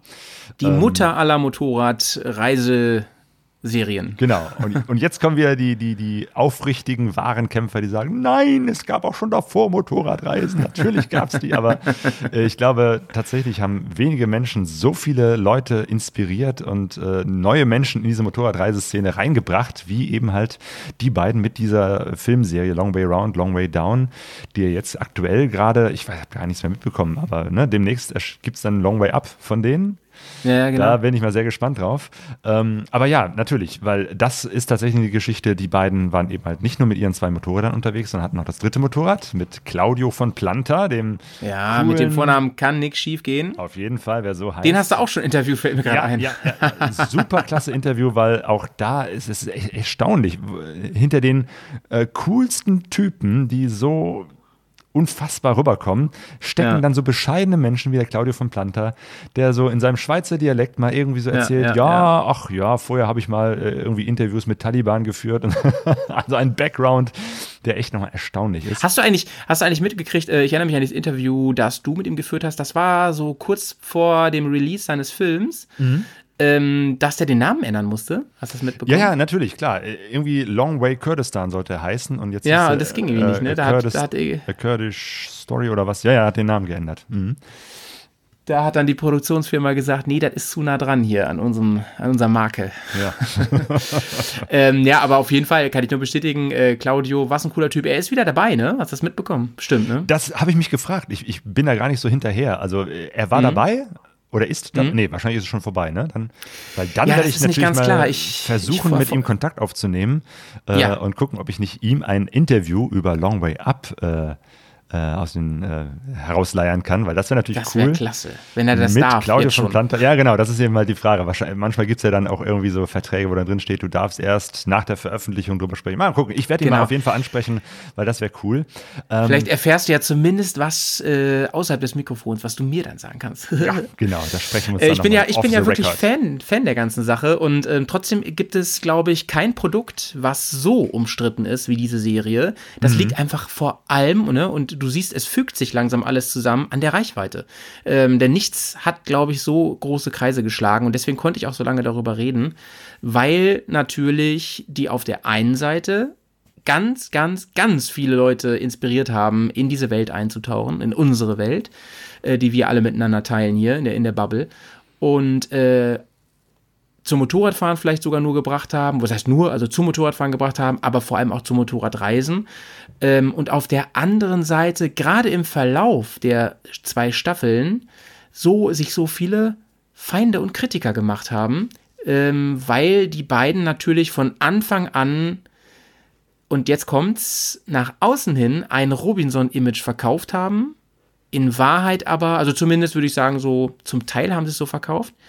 Zum anderen aber ähm, äh, ein riesiges Team hinter sich hatten. Immer. Mit inklusive Supportfahrzeuge. Genau. Zwei inklusive- Begleitfahrzeuge. Das ja. ist eben halt so ein Kritikpunkt, der oft geäußert wird. Die, das ist ja nicht eine wirkliche Motorradreise, weil sie sind zwar auf dem Motorrad gefahren, aber dahinter oder davor oder an bestimmten Punkten waren eben halt immer zwei Fahrzeuge dabei, wo Ausrüstung und Lebensmittel und natürlich eben halt Ersatzteile dabei waren und sie damit nicht dem, den ganzen Gefahren und Schwierigkeiten einer echten Motorradreise, echt in Anführungsstrichen, ausgesetzt waren, dass wenn mal irgendwas kaputt geht, dass man da äh, erstmal sich äh, um Ersatzteile Sorgen machen muss. Ähm, obwohl es dann tatsächlich auch wiederum natürlich so kommt, dass äh, irgendwas kaputt geht und es nicht im Ersatz, äh, nicht im, im äh, Begleitfahrzeug drin ist und sie dann doch wieder sich um Ersatzteile kümmern müssen. Also auch, auch die haben Probleme. Ähm, aber es ist natürlich eine ganz andere Dimension von Reisen, wenn man das mit einem Kamerateam äh, und, und Begleitfahrzeugen und so etwas äh, aufnimmt. Ja, über- das war eben halt die große Kritik. Überhaupt die Tatsache mit Claudio, dass die einen Kameramann haben. Das ist ja auch schon was, ne? Das hat und halt. in, der, in, dem, in einem der Fahrzeuge war ja noch ein weiterer Kameramann, Jimmy sowieso dabei. Also Ja, Jimmy, den, Mehrere. den, äh, den äh, kennen wir ja fast persönlich, kann man sagen. Ne? Der ist ja von, von Pets Schwester, war das ein Kollege ganz lange. Ach. Ähm, längere Geschichte, aber so kam es, dass er uns mal persönlich äh, gegrüßt hat und so. Ja, ähm, die häng, hängt ein großes Bild in der Garage mit, mit, mit Jimmy. Ähm, ja, auf jeden Fall, der ist nicht dabei, das weiß ich zufällig, äh, aus Insiderkreisen. Aber ähm, Claudio ist auf jeden Fall dabei ähm, als Kameramann und die mussten eben dann nicht Kamera aufstellen und wieder vorbeifahren, sondern da ist Claudio einfach vorweggefahren immer und hat das gemacht und ähm, ja, produziert, da konstruiert damit ja eine Illusion, dass, ähm, dass das alles so passiert und nicht gestellt ist, weil einfach immer eine Kamera da ist und man ihn ja in der Regel nicht sieht. Also man nimmt die beiden als zwei Alleinreisende da wahr, so, ne? Ähm, Ja, wobei, nee, äh, würde ich, würde ich nicht so sehen. Also ich sehe gerade, eine Stärke dieses Films ist ja auch, dass das ganze Brimborium drumherum auch gezeigt wird. Ja, genau. also man da- sieht doch äh, das stimmt, den, das den stimmt. Claudio, der spielt sogar eine, eine, eine große Rolle in dem Film. Manche sagen, er ist der wahre Held. Den- Aber ich den glaube, das war nicht so geplant, ne? Und Das dann war- wird er aber so geplant war inszeniert. das tatsächlich, ne? glaube ich, anders. Die hatten tatsächlich vorher die Idee, äh, am Ende sieht man nur die beiden auf dem Motorrad und weiß nichts von dem ganzen Nummerum. Und zum Genau. Glück haben sie sich dazu entschieden, das alles transparent zu machen, auch mit den äh, Fahrzeugen, auch, auch mit dem Ärger, den sie zwischendurch auch mal mit dem äh, Team haben, äh, mit, mit all den Schwierigkeiten oder auch, dass mal Ja, ja, ja. natürlich auch an den Begleitfahrzeugen mal Probleme gibt. Ne? Also, dass, dass die mal kaputt sind und dann muss, muss halt der ganze Tross irgendwie stehen bleiben, weil das, das, das Auto nicht mehr fährt ähm, oder nicht durch den Fluss durchkommt oder was auch immer. Ähm, also ich finde, das ist wiederum eine Stärke, dass sie das alles so gezeigt haben, transparent gemacht haben, dass die ganzen Menschen, die dieses ganze Team von, weiß ich nicht, sechs Leuten da auch, auch vorgestellt wird, dass man im Film so ein bisschen auch was über sie erfährt. Ja, das und, stimmt, Und das stimmt. damit eigentlich der Vorwurf, das wäre jetzt alles gefaked, finde ich äh, nicht ganz gerechtfertigt, weil äh, es, es ist sichtbar. Man sieht sie und äh, man weiß auch, dass sie da sind und das Ganze filmen. Das stimmt. Ähm, größte Kritik gab es dann in Staffel 2, ähm, wo dann der Timetable unglaublich eng geschnitten Nee, war er gar nicht, aber das, das kommt einem auf jeden Fall so vor, dass es sehr, sehr gehetzt ist. Ich habe das mal verglichen. Es ist dann irgendwie die, ungefähr der gleiche Zeitraum gewesen, aber es war irgendwie ganz schwierig noch. Die mussten sie eine Anschlussfähre kriegen, dann hatte Jun irgendwelche Filmtermine. Dann ist eine Frau da aufgetaucht, dann mussten die beiden sich trennen. Dann lief eine unfassbar große Marketingmaschine, die beim ersten Teil, bei der ersten Staffel nicht lief ähm, inklusive riesiger Aufkleber auf den Fahrzeugen und so, was sie vorher alles nicht hatten. Also sind viel präsenter gewesen und für damalige Verhältnisse online halt auch sehr präsent, inklusive Live-Blog, Standort und so weiter, was bei der ersten Staffel nicht war, weswegen viele auch sagen, das ist die wahre Staffel, wenn dann die, äh, zweite geht gar nicht. Ich finde die zweite auch schlechter, aber trotzdem mag ich sie. Ähm, ich mag einfach die beiden so gerne, aber ich, ja, ich, ich finde auch die zweite ist nicht so gut gelungen. Das hat aber nicht unbedingt was mit Authentizität zu tun, sondern mehr damit, dass sie versucht haben, sich selbst zu kopieren und daraus irgendwie noch einen größeren Marketing-Zirkus zu stricken. Mhm. Ähm, was jetzt die dritte Staffel bringt, tja, das muss man sehen, ne? Also die beiden sind jetzt ja mit Elektromotorrädern unterwegs, sehr, sehr spannend, wie das wird, von also Harley. Ja, ja, also eigentlich können die, können sie machen, was sie wollen. Es, es wird auf jeden Fall ein Shitstorm auf sie zukommen, äh, da bin unbedingt, ich ganz unbedingt. sicher. Es wird auf unbedingt. jeden Fall ganz ja. viel Kritik geben. Es wird auch wieder die, die, den Effekt geben, dass sie sagen, ja, früher war das ja alles authentisch, aber jetzt sind sie kommerziell geworden, ich obwohl wette. sie von Anfang an natürlich eine kommerzielle Geschichte waren. Also ähm, ja, das, das, das ist so äh, voraussehbar, dass da da können wir, kann man die Uhr nachstellen. Hoffen äh, wir mal, ich, dass die beiden einfach gut drauf sind. Genau. Dann wird das auch guckbar. Ja, und ich meine, sie werden Erfolg haben und sie werden damit Geld verdienen. Also von daher, ja, äh, ja, da, da, da, muss ich dann sagen, okay, ich glaube, die können damit gut umgehen. Ich glaube auch, dass deren Social Media Kampagne nicht von äh, Ewan McGregor persönlich gefahren wird, sondern da haben sie tatsächlich ein Team für. Ja. Äh, trotzdem äh, finde ich es äh, jetzt Quatsch, da jetzt irgendwie tatsächlich ein, ein, ein Shitstorm im Sinne von äh, man, man sollte sie nicht beschimpfen, aber man kann natürlich sachlich die Kritik äußern und sagen, mein Ding ist es nicht, weil erstens, zweitens, drittens. Weil so finde ich, wäre Kritik gerechtfertigt. Ich selbst habe die beiden Serien gefeiert. Ich fand das super toll. Obwohl Nein, ich, das wäre jetzt meine Frage ja, gewesen, wie ja, du die ich, ich, ich fand das großartig. Ich war großer Fan von den äh, beiden Filmen. Habe interessanterweise zuerst das Buch gelesen von denen ähm, oder mhm. die Bücher von den beiden Sachen, bevor ich den Film gesehen habe. Einfach weil es mhm. damals irgendwie jemand hat mir das Buch geschenkt. Ich habe es gelesen. Und dann erst später habe ich begriffen, ach, es gibt noch einen Film dazu und dann habe ich äh, angefangen, den zu gucken. Ähm, mhm. Aber ich, ich finde es großartig. Mir hat das großen Spaß gemacht. Ähm, ich war damals schon äh, gerade frisch äh, in der Motorradreisegeschichte drin. Mich hat ein ganz anderes Buch, nämlich Abgefahren, äh, inspiriert. Aber weißt du, diese Geschichte, was ist authentisch, was nicht, das kannst du äh, auf jede Reise skalieren. Ähm, es gibt ja auch immer die, die Geschichte, ja, früher gab es keine Handys, da gab es kein Google Maps. Dafür gab es dann gute Karten in den 20er, 30er Jahren, die es in den, weiß ich nicht, 1850er Jahren nicht gab. Ähm, also, ne, wo hört Authentizität oder das wahre Abenteuer äh, auf und wo fängt es an? Ähm, ist immer schwierig, man muss es immer in den äh, jeweiligen Kontext sehen. Und mal ganz ehrlich, wenn du Mhm. Ähm, wenn jemand sagen würde, äh, pass auf, hier ist jemand, hier ist ein Schauspieler, der ist bekannt äh, und der macht eine Motorradreise Mhm. Ähm, und du hast die Möglichkeit, das zu filmen. Ja. Würdest du nicht auch sagen, hey, da machen wir jetzt ein großes Ding draus. Und da, dann nehmen wir jetzt nicht eine GoPro, Sofort, sondern ja. dann nehmen wir jetzt ein Team ja. mit. Und wir werden das klar, posten. Und wir werden natürlich eine große Firma beauftragen, das in alle Kanäle zu blasen und so weiter. Natürlich. Ähm, Wobei ich dann, also ich wäre dann schon so drauf, ähm, sage ich jetzt mal so, ne? Ähm, ich wäre schon so drauf und würde versuchen, ähm, irgendwie einen Zauber herzustellen. Einen Zauber in Hinblick auf, ähm, können wir es irgendwie schaffen, dass auf der Ebene klar, das ist geil mit der Unterstützung und so, aber kriegen wir es irgendwie hin, da eine gewisse, ähm, gewisses Robinson-Feeling reinzukriegen, was auch echt ist, ne? Mhm. Das ist wahrscheinlich echt ein, ein, Kunststück dann. Und vielleicht versuchen sie das jetzt wieder zu machen, wenn ich mir so die Karren angeguckt habe von den beiden. Es ist halt Elektro, das ist schon mal so ein bisschen, bisschen interessant, sag ich mal, wie das funktioniert da in, in Südamerika.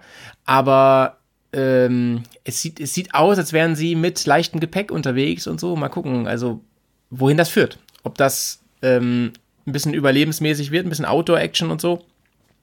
Oder ob es, ja. Kennst du diese Serie zufällig mit, ähm, wie heißt nochmal der Fußballer? Beckham. Ah, Beckham. Jo, stimmt, habe ich auch gesehen. David Beckham hat ja auch einen Motorradfilm gemacht. Ja. Äh, genau, ist, ist auch dann mit äh, irgendeinem, so was war das? Äh, das waren Triumphs. Ja, ja, genau. Richtig coole äh, Moped, cooles äh, Motorrad. Ja, ja, ja. Äh, er wirklich gut gestylt mit sehr, sehr schicken Klamotten. Also, wo man auch weiß, okay, das ist jetzt äh, tatsächlich, da Ja, ist ein. Backup-Team dahinterher und der muss auch sein Gepäck nicht selber. Ein äh, tragen. Ein Beckham-Team. Ja. ich fand das auch sehr schön. Ich habe den Film auch hier stehen.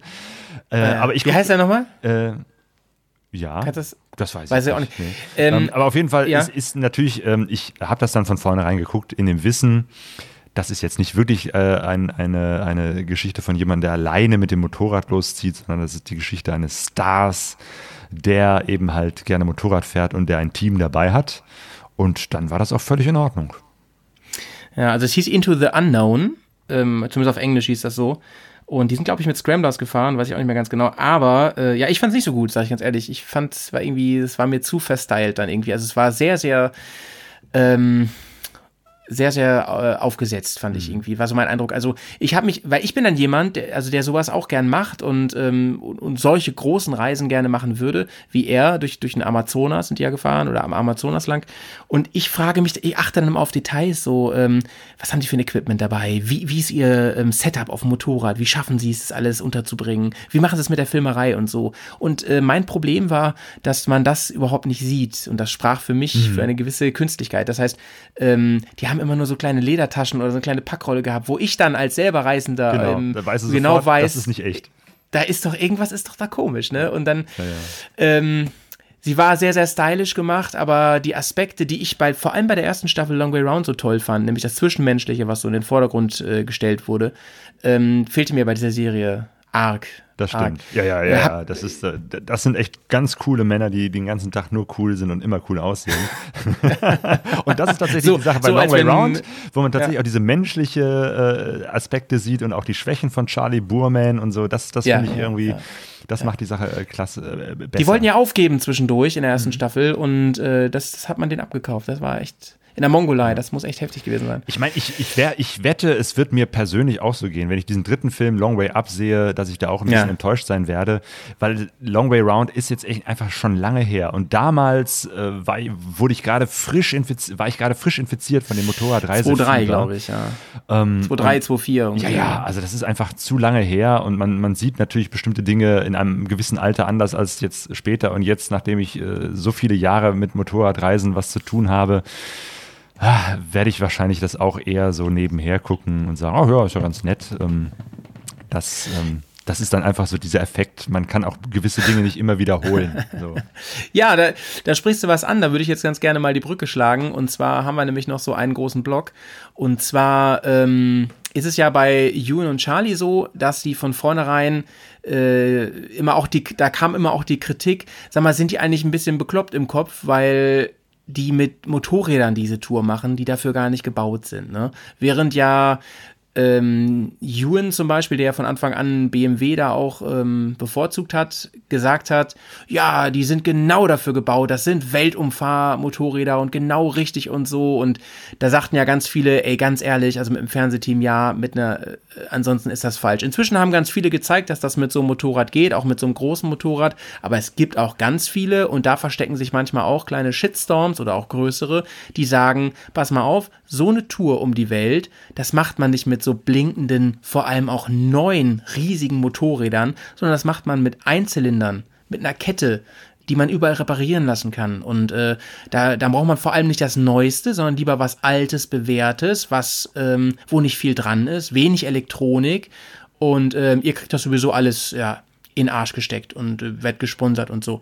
Das ist für mich nicht echt, ne? Du siehst, das zieht sich so ein bisschen wie eine rote Linie durch unseren Poddy hier. Ja, und eine geht immer sehr, ganz sehr um schöne echt. Überleitung ähm, zu, zu unserem äh, zweiten ähm, Einspieler, unserem zweiten Audiokommentar von Bea und Helle, Time to Ride. Ja, ja, ich freue mich drauf, freue mich drauf. Ja, ja. Also, die beiden ähm, ja, sind schon seit Ewigkeiten unterwegs, haben eine, vor einigen Jahren eine Weltreise gemacht mit sehr alten Motorrädern. Äh, und jetzt haben sie aktuell gerade frisch einen Shitstorm hinter sich und davon erzählen sie in ihrem Audiokommentar. Ja, hallo zusammen, hallo Claudio, hallo Sonja. Wir freuen uns, dass wir wieder mal Gast, zu Gast sind beim äh, Pegaso Reise Podcast. Das äh, erste Mal ist ja doch schon eine Zeit her, das glaube ich war 2012. Ähm, wir wollen uns aber trotzdem ganz kurz vorstellen. Also ich bin der Helmut. Und ich bin die Bea. Und zusammen sind wir Time to Ride. Äh, manche von euch kennen uns vielleicht. Wir sind von 2011 bis 2016 mit unseren fast 30 Jahre alten Honda Transalps um die Welt gefahren und haben darüber auf unserem Blog Time to Ride und auch auf den gleichnamigen Social Media Kanälen berichtet und berichten auch heute noch ganz viel über unsere Motorradreisen und alles rund ums Motorradfahren. Ja, das Thema ist heute hier beim Claudio ja Shitstorm, auch in der Motorradreiseszene. Gibt es auch da, ja. Wir haben uns, ähm, wir sind quasi selbst vor einigen äh, Wochen, haben wir die Erfahrung machen müssen, ähm, wir haben uns äh, BMW-Motorräder für Fotoshooting, also für ein Kalenderprojekt ausgeliehen. Also es waren reine Leihmotorräder und haben das natürlich dann auch auf unseren Social-Media-Kanälen geteilt. Und was da dann äh, abging, das darf die Bea mal ganz kurz erläutern. Ja, wir hatten zwar schon angenommen, dass jetzt ähm, vielleicht der eine oder andere das nicht so toll findet, wenn wir jetzt auf BMW-Motorrädern plötzlich rumfahren, auch wenn es nur für ein paar Tage geliehen ist. Aber was wir nicht erwartet hatten, ist, dass dann wirklich äh, Leute unterhalb der Gürtellinie sagen wir mal, uns oder vor allem auch dann in den Diskussionen, die dann in den Posts entbrannt sind, sich gegenseitig irgendwie angefeindet haben. Ähm, generell haben wir ja überhaupt nichts gegen eigene Meinung, gegen auch kritische Meinung, aber wenn ich einfach nur sage, das ist alles scheiße und das ist der letzte Dreck und sich wirklich, also wenn man total seine ja, gute Kinderstube vergisst und sich einfach da unterhalb der Gürtellinie anfeindet, das finden wir eigentlich total erschreckend. Vor allem, wenn es ähm, um, um den Motorradreisebereich geht, weil da haben wir es ja eigentlich so nicht erwartet. Ja, generell, ähm, wenn man an Motorrädern und am Reisen äh, interessiert ist, dann ist man ja eigentlich, zumindest gehen wir davon aus, ist man ja offen, also offen in alle Richtungen und da spielt es ja eigentlich keine Rolle zum Beispiel auch was für ein Motorrad, das man fährt. Ähm, natürlich hat jeder irgendwie Vorlieben und das ist auch sehr wichtig, aber ich, wir finden, man sollte auch so tolerant sein und auch äh, seinem Gegenüber das einräumen, dass der was anderes vielleicht auch cool findet und auch was anderes findet, mit dem er gern reist, weil am Ende des Tages zählt ja eigentlich nur der Grundgedanke, dass wir alle hinausgehen in die Welt und, und äh, reisen und uns ein eigenes Bild und eine eigene Meinung ja, über unseren wunderschönen Planeten bilden. Und ich glaube, wenn wir was gelernt haben auf unserer Motorradreise um die Welt, dann ist es, dass man offen sein soll, dass man tolerant sein soll, dass man die Meinung anderer respektieren soll, auch wenn man selbst natürlich anderer Meinung sein kann. Und ganz wichtig, dass man immer einen respektvollen Umgang miteinander pflegt. Und zwar nicht nur, wenn man sich persönlich gegenübersteht, sondern auch quasi in Social Media, im World Wide Web. Und das wäre toll, dass einfach dieser Umgang da miteinander einfach wieder positiver wird, einfach freundlicher wird und diese Shitstorms hoffentlich ähm, nur so ein kurzer Auswuchs des Social Media waren und die Leute sich dann doch wieder irgendwie besinnen, dass man, dass man einfach anders miteinander umgeht und dass man einfach tolerant miteinander sein sollte. Ja, das war die Message von unserer Seite und unsere Geschichte dazu, unsere Erfahrung. Und äh, ja, wir bedanken uns nochmal beim Claudio und bei der Sonja und äh, wir freuen uns schon auf die vielen anderen äh, Meinungen und Erfahrungen auch eurerseits. Ciao. Tschüss. Ganz lieben Dank nochmal. Yo. In Richtung Time to Also ganz ehrlich, ey, Time to Ride ist, äh, wir haben das eben gar nicht so, aus, äh, so ausdrücklich gesagt. Es ist wirklich eine der coolsten Blogs im ganzen Netz. Also geht da mal hin, wer die noch nicht kennt. Genau. Ja, also es ist, äh, ich verfolge die schon ewig und ähm, finde die ganz, ganz großartig. Die machen das ja auch äh, im Prinzip hauptberuflich, wenn man so will.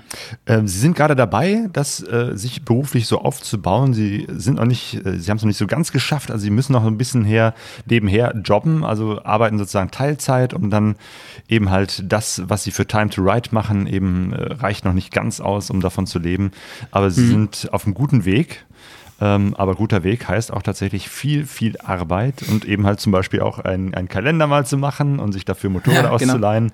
Äh, und umso schmerzhafter ist es dann wahrscheinlich, wenn, wenn dann irgendwelche Leute kommen und darauf herumtrollen und sich darüber aufregen, dass die äh, alten Veteranen, Bea und Helle, die doch immer diese 30 Jahre alten, was ist das? Ich glaube, eine Transalp und eine. Trans Transalp ähm, umgebaut, ne? Genau, ja. total umgebaute Motorräder und die andere ist eine Afrika Twin. Ähm, auf jeden Fall diesen alten Honda-Karren äh, plötzlich austauschen gegen BMW-Motorräder. Motorräder. Das hat echt Auch noch viele gegen Leute, so fürchterliche Menschen. Ja, ja, ja, ganz, ganz schlimm.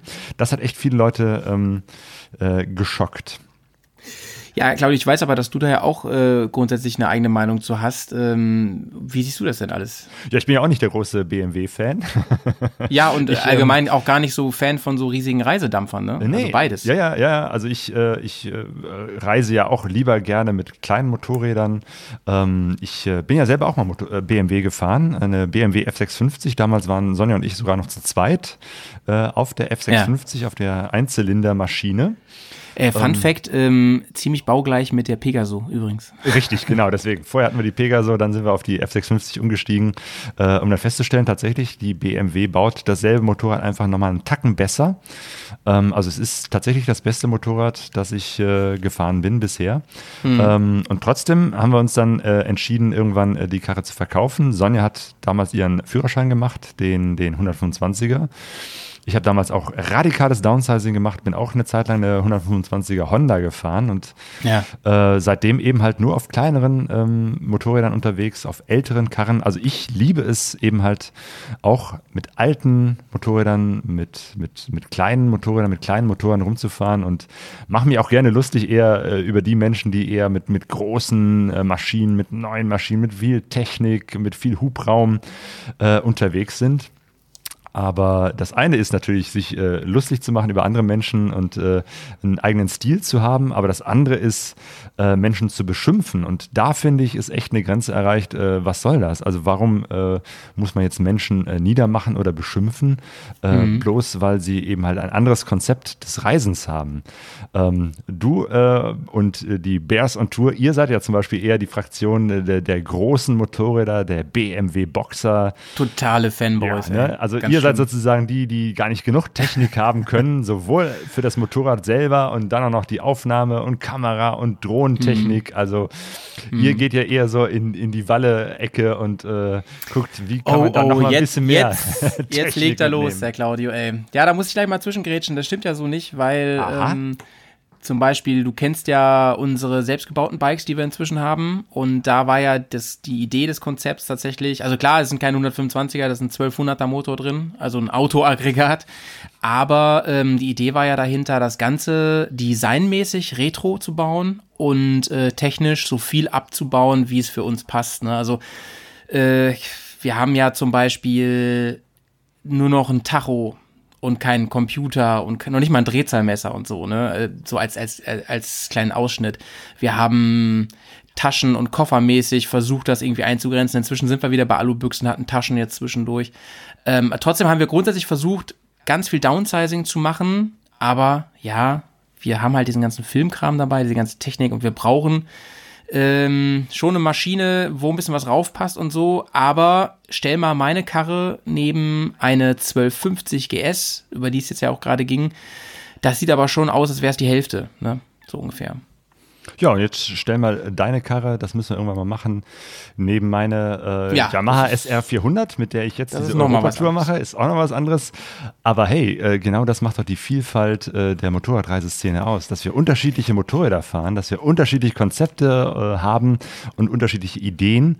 Es wäre doch total Banane, wenn alle mit denselben Motorrädern unterwegs sind. Also ja, aber Claudio, ähm, jetzt, das ist eigentlich ja ein schönes Schlusswort, ähm, auch wenn wir noch nicht ganz am Schluss sind, aber ähm, das ist ja eigentlich, finde ich, was hier sehr, sehr klar wird in, in den letzten äh, Minuten und Stunden, dass ähm, Vielfalt, wie überall auf der Welt, ne, ich will jetzt auch, ich will das nicht zu plakativ machen, aber die Vielfalt, die macht ja die Blase, unser, unser Hobby ähm, so interessant, ne? Und ja, wir sind, wir sind ein bisschen Fanboys, wir interessieren uns ja auch sehr für Technik.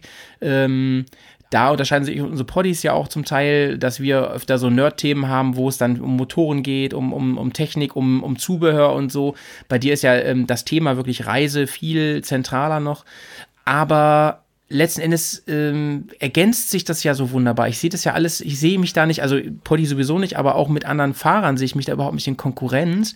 Ähm, ich liebe auch bis zu einem gewissen Maß, liebe ich auch die Stammtischdiskussion, ne? also ähm, Marken zum Beispiel oder so, ein bisschen, bisschen hier und da. Aber im Kern, ne, und das möchte ich hier ganz, ganz deutlich unterstreichen, äh, liebe ich alles, was mit Motorradreise zu tun hat. Ja, das ist Also auf jeden noch- Fall eine sehr, sehr gute Einstellung. Ähm, diese noch nicht mal nur, Ja. ja, noch nicht, noch nicht mal nur Enduro, sondern ähm, ich finde es super faszinierend, wenn Leute mit, ähm, ja, zum Beispiel mit deinem Motorrad sowas machen, aber auch mit einer ähm, Triumph Bonneville, wie damals hier der, der große Pionier, ähm, äh, wie heißt er nochmal, Ju- Jupiters Reise, ähm, Ted, Ted Simons. Simon. Jo, Äh, den übrigens, Claudio auch schon mal interviewt. Wie gesagt, ich habe schon alle interviewt. Ähm, Er hat Ted sie alle. Simon ist übrigens nicht eine äh, Triumph Bonneville, sondern Triumph Tiger gefahren. Ah ja, sorry, Das war damals sorry, allerdings sorry. ein totales Straßenmotorrad, die, so, wenn man das optisch genau wie die Bonneville aussieht. ähm, Darauf wollte ich hinaus. Und erst später haben die dann aus, aus diesen, äh, weil das eben halt plötzlich dann herauskam, hey, äh, Tiger ist ein äh, Reisemotorrad, da haben sie dann ein Reisemotorrad daraus entwickelt, hat aber mit der Tiger, wie sie heute eben halt Triumph Tiger äh, aussieht und wie sie fährt, Ja. nichts mit dieser Karre zu tun, mit der damals Ja, Ted ja, Simon seine Weltumrundung gemacht hat. Ja, und ähm, ich glaube, wir können das äh, nochmal so kommentieren, den Beitrag von den beiden. Ähm, also, äh, worauf diese Kritik, ne, dieser Shitstorm beruht, ähm, also das kann ich ja schon nachvollziehen, ne, dass, dass, dass man grundsätzlich äh, einfach mal festhalten muss, du brauchst, um, um solche tollen Reisen zu machen, brauchst du sowas nicht. Das, also das, das können wir ja mal so feststellen, das ist so. Das haben ganz viele bewiesen. Auch du bist ja eher im, im Simply-mäßig unterwegs. Aber das mag auch seine Vorteile haben, es hat natürlich auch Nachteile, aber es geht halt auch anders und ähm, es gibt nämlich auch die andere Fraktion, das sind ja dann diese Kritiker, die sagen, ja, was willst du denn mit so einem modernen Teil, wenn du da irgendwo bist und da geht alles kaputt und so, aber es gibt auch Leute, selbst ohne Schrauberahnung und so, und die kriegen das auch hin. Ich glaube, viel wichtiger ist das, was oben ähm, unterm Helm passiert und da drin steckt, ne? Und, und hinter dem Brustpanzer, das, oh, das war jetzt aber schön, ne? Das, darauf kommt es an, wenn ich die, zum Beispiel, um nochmal auf Christian äh, zu sprechen zu kommen, der ist ja auch mit so einer Adventure gefahren, ne? Und da fragt man sich auch, wenn du das erste Mal machst in den, in, auf der Ebene, äh, wieso fährst du denn mit so einem relativ modernen Fahrzeug, schon mit äh, CAN-Bus und mit Elektronik drin und so und mit Kardan, den nicht jeder reparieren kann, wo man Spezialersatzteile braucht. Ja, aber es geht halt und man findet Lösungen vor Ort, ne? so wie Daniel Rins auch die Lösung gefunden hat. Und ich finde, das ist der ganz falsche Ansatz zu sagen, und da drin steckt ja eigentlich das, was du ganz am Anfang angesprochen hast, dieses meine Meinung, das ist die Meinung so. Und so ist es. Ne? So, so sehen Abenteurer aus. So haben die auszusehen. Ja, ja, es ist äh, e- egal, ob es Motorradreisen sind oder irgendwelchen anderen Themen. Ähm, es wird immer sehr schwierig, wenn Leute Dogmen aufbauen und sagen, eine Ja, ja, Motorradreise genau, muss erstens, zweitens, drittens so aussehen. Ganz und genau. alles, was jenseits dieses ist, äh, ist dann falsch, ist nicht authentisch oder ist äh, keine Ahnung was. Ähm, und das ist, glaube ich, der, der Unsinn. Also es gibt Geschmäcker, das ist das Ding. Und über Geschmäcker kann man streiten, äh, muss man aber nicht.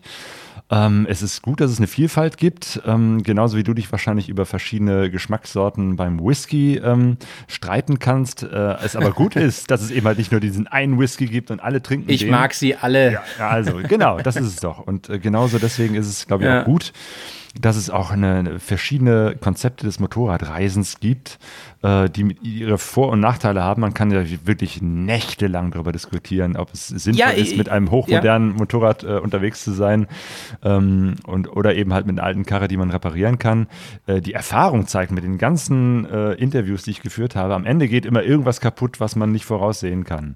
Weder beim alten Ja, du hast immer nur die neuen. Teile mit, die du Richtig, nicht brauchst. äh, richtig, genau. Deswegen nehme ich auch schon gar keine Teile mehr mit. also das ist, ähm, das ist nicht so, dass man sich tatsächlich hundertprozentig auf irgendetwas richtig vorbereiten kann. Ich will jetzt nicht sagen, dass es nicht gut ist, sich auf Reisen vorzubereiten und sich auch Gedanken zu machen. Und es gibt auch bestimmt unterschiedliche Menschen und Reisenarten, wo es tatsächlich auch sinnvoller ist, eher das eine Motorrad oder eher die andere Art von Motorrad äh, zu fahren. Aber es gibt nichts, was es nicht gibt. Also Und gerade da kann ja die Herausforderung liegen. Ne? Das, da kann das Abenteuer oder so, liegen. genau. Dass man eben halt gerade gerade mit einer äh, viel zu großen, viel zu schweren Maschine durch die Mongolei reist oder eben halt mit einem winzig kleinen äh, Schrottroller durch Kenia. Oder wie Snjak, äh, der Niederländer, der mit seiner R1 Joghurtbecher äh, Rennmaschine ähm, zum Nordpol fährt. Ja. Ja, genau. Ne? Bestes Beispiel, äh, dass es nichts gibt, was nicht unmöglich ist und wo gerade der Reiz darin liegt, eben halt das Unmögliche mit einem Motorrad zu schaffen, das damit völlig nicht dazu passt und eigentlich gar nicht dazu gebaut ist. Weißt du, so, ein- so ein anderer Punkt, äh, der bei uns oft schon Thema war, ist zum Beispiel diese ganze Sache mit, also neben Zelten und Hotel ist ja ein großes, großer Streitpunkt, habe ich jetzt auch wieder gemerkt beim Podcast und den Rückmeldungen dazu, dass ganz viele wirklich sagen, ähm, Hotel ist kein, das macht keinen Ra- äh, Motorradabenteurer. Der geht nicht ins Hotel. Und äh, ich habe da ja auch gesagt, Leute, auch ich gehe manchmal auch gerne ins Hotel aus verschiedensten Gründen, auch wenn ich eigentlich der geborene Camper bin. Ähm, aber ein anderes Thema ist zum Beispiel auch ähm, abseits der Straße fahren, wo manche sagen, äh, das ist, das ist so ähm, der Vorzeige-Motorradabenteurer, der fährt kein Asphalt, der fährt nur mit, mit Stollenreifen und der fährt möglichst nur im Gelände, egal wo und äh, äh, das haben wir so viel diskutiert und so. Ich mache das ja selber unglaublich gerne, dieses Enduro-Wandern und so, aber ähm, das, das heißt nicht, dass, es, dass das äh, Pflicht ist, um sich selber zu dieser Szene zugehörig zu fühlen, sondern wie gesagt, das passiert unterm Helm, das passiert unter der Jacke, ähm, im Herzen. Meine ich auch wirklich so und äh, was wollte ich gerade? Ach so, genau. Und wir haben mal einen Podcast gemacht zum Thema Reise ins Ungewisse. Und da ging es darum, wo fängt eigentlich Abenteuer an? Und da sind wir am Ende drauf gekommen, dass eigentlich äh, das eben sehr individuell ist. Klar ist es das. Und für manche, äh, Patrick zum Beispiel, also Petz, der hat äh, gesagt, er ist früher, als er noch äh, mit seinem Rennsemmel nur gefahren ist, da ist er immer nur so um Bremen rumgefahren. Und da ist er irgendwann mal nach Hamburg gefahren, von Bremen. Und das war für ihn ein Riesenabenteuer. Abenteuer Hamburg.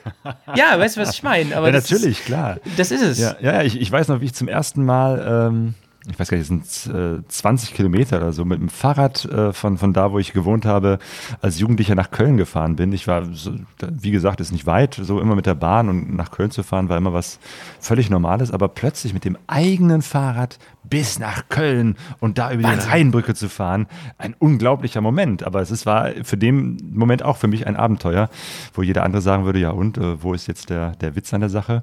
Ähm, also ich glaube, deswegen wird es auch immer noch Abenteuer geben, weil dieses die Komfortzone verlassen und was Neues ausprobieren, genau. das ist eine Sache, die man auf unterschiedlichen Ebenen äh, tun kann. Ähm, und ich hoffe, und da bin ich mir auch fest von überzeugt, dass es immer noch Menschen geben wird, die das auch in Zukunft machen werden und auch neue Wege finden, Abenteuer zu erleben und auch Abenteuer mit Motorrädern. Ähm, und ich glaube auch für, für wenn man eben halt eine, eine ganze Reihe gemacht hat, zum Beispiel gerade wie Bea und Helle, um nochmal auf die zurückzukommen, eine Weltreise. Ich meine, was, was gibt es Größeres, als einmal um die ganze Welt zu fahren? Ähm, und dann wäre es jetzt, ich meine, die, die sind ja noch, noch relativ jung, das sind ja das sind noch keine alten Leute. Die werden Ja. noch eine ganze Menge an, an Dingen und an Abenteuern ähm, ähm, erleben und machen. Und es wäre total Banane, wenn die beiden jetzt sagen: So, jetzt haben wir unsere Weltreise gemacht mit unseren 30 Jahre alten Motorrädern und den Rest verbringen wir jetzt nur noch damit, dass wir mit diesen selben Motorrädern genau dasselbe nochmal machen oder in kleiner und jetzt noch einmal hier, weiß ich nicht, um Europa fahren und einmal um Amerika oder was. Naja, Nein, es klar. ist doch gerade jetzt gut, dass sie neue Dinge ausprobieren äh, und sei es für einen Kalender eben halt sich andere Motorräder ausleihen und damit andere Erfahrungen machen, andere Fotos produzieren und damit frisch bleiben äh, und dieses Time to Ride Wochen äh, ähm, äh, eben halt in irgendeiner Form anders weiterführen. Ja, was ich bei den beiden so toll finde, ist, das fand ich schon früher so toll, die sind halt so normal. Also die kannst du, also wenn du die auch auf Fotos siehst und dann denkst du so, ja, das, die könntest du auch äh, bei, in, in der S-Bahn treffen und, und die könnten auch rumsitzen. Die, würden- also es sind jetzt keine äh, Hollywood-Schauspieler. das das wäre ähm, jetzt aber mal ein Skandal. ne? Die beiden mit der S-Bahn, nicht auf dem Motorrad, sondern in der S-Bahn. Wow, du weißt, das also, du weißt, was ein- ich meine. Ich, ich finde, die birgen ich so ein genau, du großes. Identifikationspotenzial irgendwie. Also wenn ich jetzt Ewan McGregor sehe, da denke ich mir, ja, ey, das ist irgendwie Obi-Wan Kenobi, ne? Ja, das ist trotzdem, der, der ist in ganz anderen Sphären unterwegs. Aber das sind zwei normale Leute und die leben ihren Traum. Und das spürt man einfach in den Filmen, ne? Und die, äh, die sind so super auf dem Teppich geblieben. Mhm. Auf, obwohl da ja, sagst du ja selber, ähm, eine große Professionalität inzwischen hinter ist. Ne? Genau, und man kann das ja auch gut nachverfolgen bei den beiden. Ich, äh, na, am Anfang, ich meine, ich glaube, diese alten Videos sind immer noch im Netz auf YouTube, wo sie zwischendurch äh, Videos gemacht haben, die qualitativ ja eigentlich ziemlich äh, irgendwie, ja, mal eben so Kamera an und reingesprochen. Äh, die Fotos, die sie damals gemacht haben, auch relativ, ja, ne, nicht so das Allertollste. Aber du merkst, wie sie mit der Zeit immer besser wurden, immer höhere Qualität hatten, Ja, bis ja, dahin, dass sie jetzt eben halt einen Kalender veröffentlichen können, der richtig geil aussieht. Die haben das von der Pike auf ne, genau. gelernt ne, für sich. Ja, genau, und, und, und das ist eine tolle Entwicklung und äh, es wäre schade, wie, wenn... kann man, wie kann man das kritisieren? ja, ja, ne? wenn sie an demselben Punkt, wie sie damals vor ihrer Reise losgefahren sind, an dem Punkt jetzt, Jahre später immer noch wären. Das wäre langweilig. Also da finde ich ja sogar den Ansatzpunkt dabei bei ähm, egal was kommt äh, noch eher greifbarer, ähm, wo man sagt, ja, ey, das ist natürlich einfacher, wenn man Kontakte hat und so, ne? Ähm, aber also das fällt ja da auch noch weg, weil man da wirklich sagen muss, ey, die, die kommen aus ganz anderen Bereichen und die, die haben da überhaupt, die haben sich da komplett reingearbeitet aus Passion, ne? Das ist es ja. Ähm, Im Vorgespräch, da hast du noch mal diesen Begriff Othering gebracht, ne? Ähm, Ja. Ich finde, ja, ich finde, das spielt hier eine große Rolle, oder? Kannst du da was noch zu sagen? Ja, das kommt eigentlich so aus der Rassismustheorie, ähm, lässt sich aber gut auf andere Bereiche ähm, äh, übertragen, dass man sagt, äh, ich bin so oder wir sind so, ein Konstru man konstruiert Mhm. ein Wir, wir sind die wahren Motorradabenteurer, die wir mit einer alten Yamaha XT oder äh, Honda Transalp oder was auch immer unterwegs sind. Genau. Und das da hinten, das sind die, die ganz anders sind. Und das sind dann zum Beispiel die BMW-Fahrer, weil die sind ja alle gleich, die fahren alle nur eine 1200er GS. Die sind alle Frührentner mit Klapphelm. Genau, fahren alle Klapphelm von Schubert, haben alle eine, eine, eine Weste an äh, und, und bla, bla. Kannst du jetzt alles sozusagen, ne, die, die, die Ja, ja, Fantasie ja, ja, äh, ja, ja, äh, geht da weite Wege und, und das ist eben halt ein Problem, dass man äh, sich versucht, so, so, so Gräben aufzubauen und, und, und verschiedene Gruppen einzuteilen, Schubladen aufmacht und Leute reinpackt. Äh, und damit wird man nicht den Menschen gerecht, die man in diese Schublade reinpackt. Ähm, bis dahin, dass es eben halt tatsächlich auch Rassismus so funktioniert, dass man eine Schublade aufmacht und sagt, äh, die Afrikaner, die Einwanderer, was auch immer, äh, oder eben halt. Würdest du sagen, das ist was typisch Menschliches? Ja, das ist natürlich so. Wir brauchen das natürlich auch. Psychologisch ist es so, äh, dass wir natürlich irgendwie ziemlich schnell ähm, Situationen und auch andere Menschen irgendwie einteilen müssen, um erstmal äh, rauszukriegen, wie kann ich mit dem Menschen umgehen. Also du triffst irgendjemanden, er spricht dich an, du sprichst jemand anders an, also musst du sehr, sehr schnell äh, überlegen, wie reagiere ich, was tue ich, äh, gebe ich ihm die Hand und wir, wir schließen eine Freundschaft fürs Leben oder, oder muss ich wegrennen, weil der Mensch vielleicht mich demnächst umbringt. Das hilft aber nicht oder das, das ist hilfreich und gut äh, in, in einer Situation, wo man äh, jemanden begegnet, den man noch nie gesehen hat. Äh, Es ist aber kein Konzept, was man nehmen sollte, um ähm, dauerhaft Menschen in äh, Schubladen zu packen, weil dann wird es gefährlich.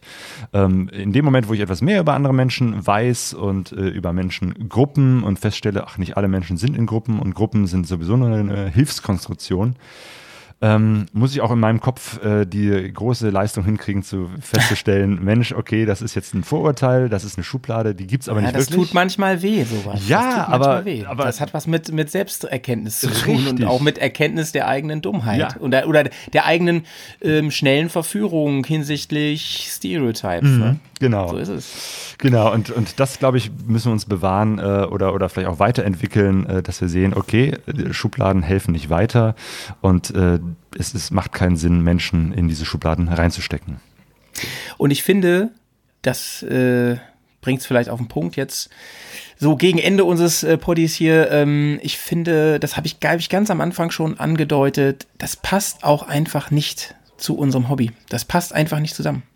Also alles mit Intoleranz, Ab Intoleranz, Abgrenzung und Schubladen passt nicht zum, zum äh, eigentlich doch weltoffenen Reiseabenteuer.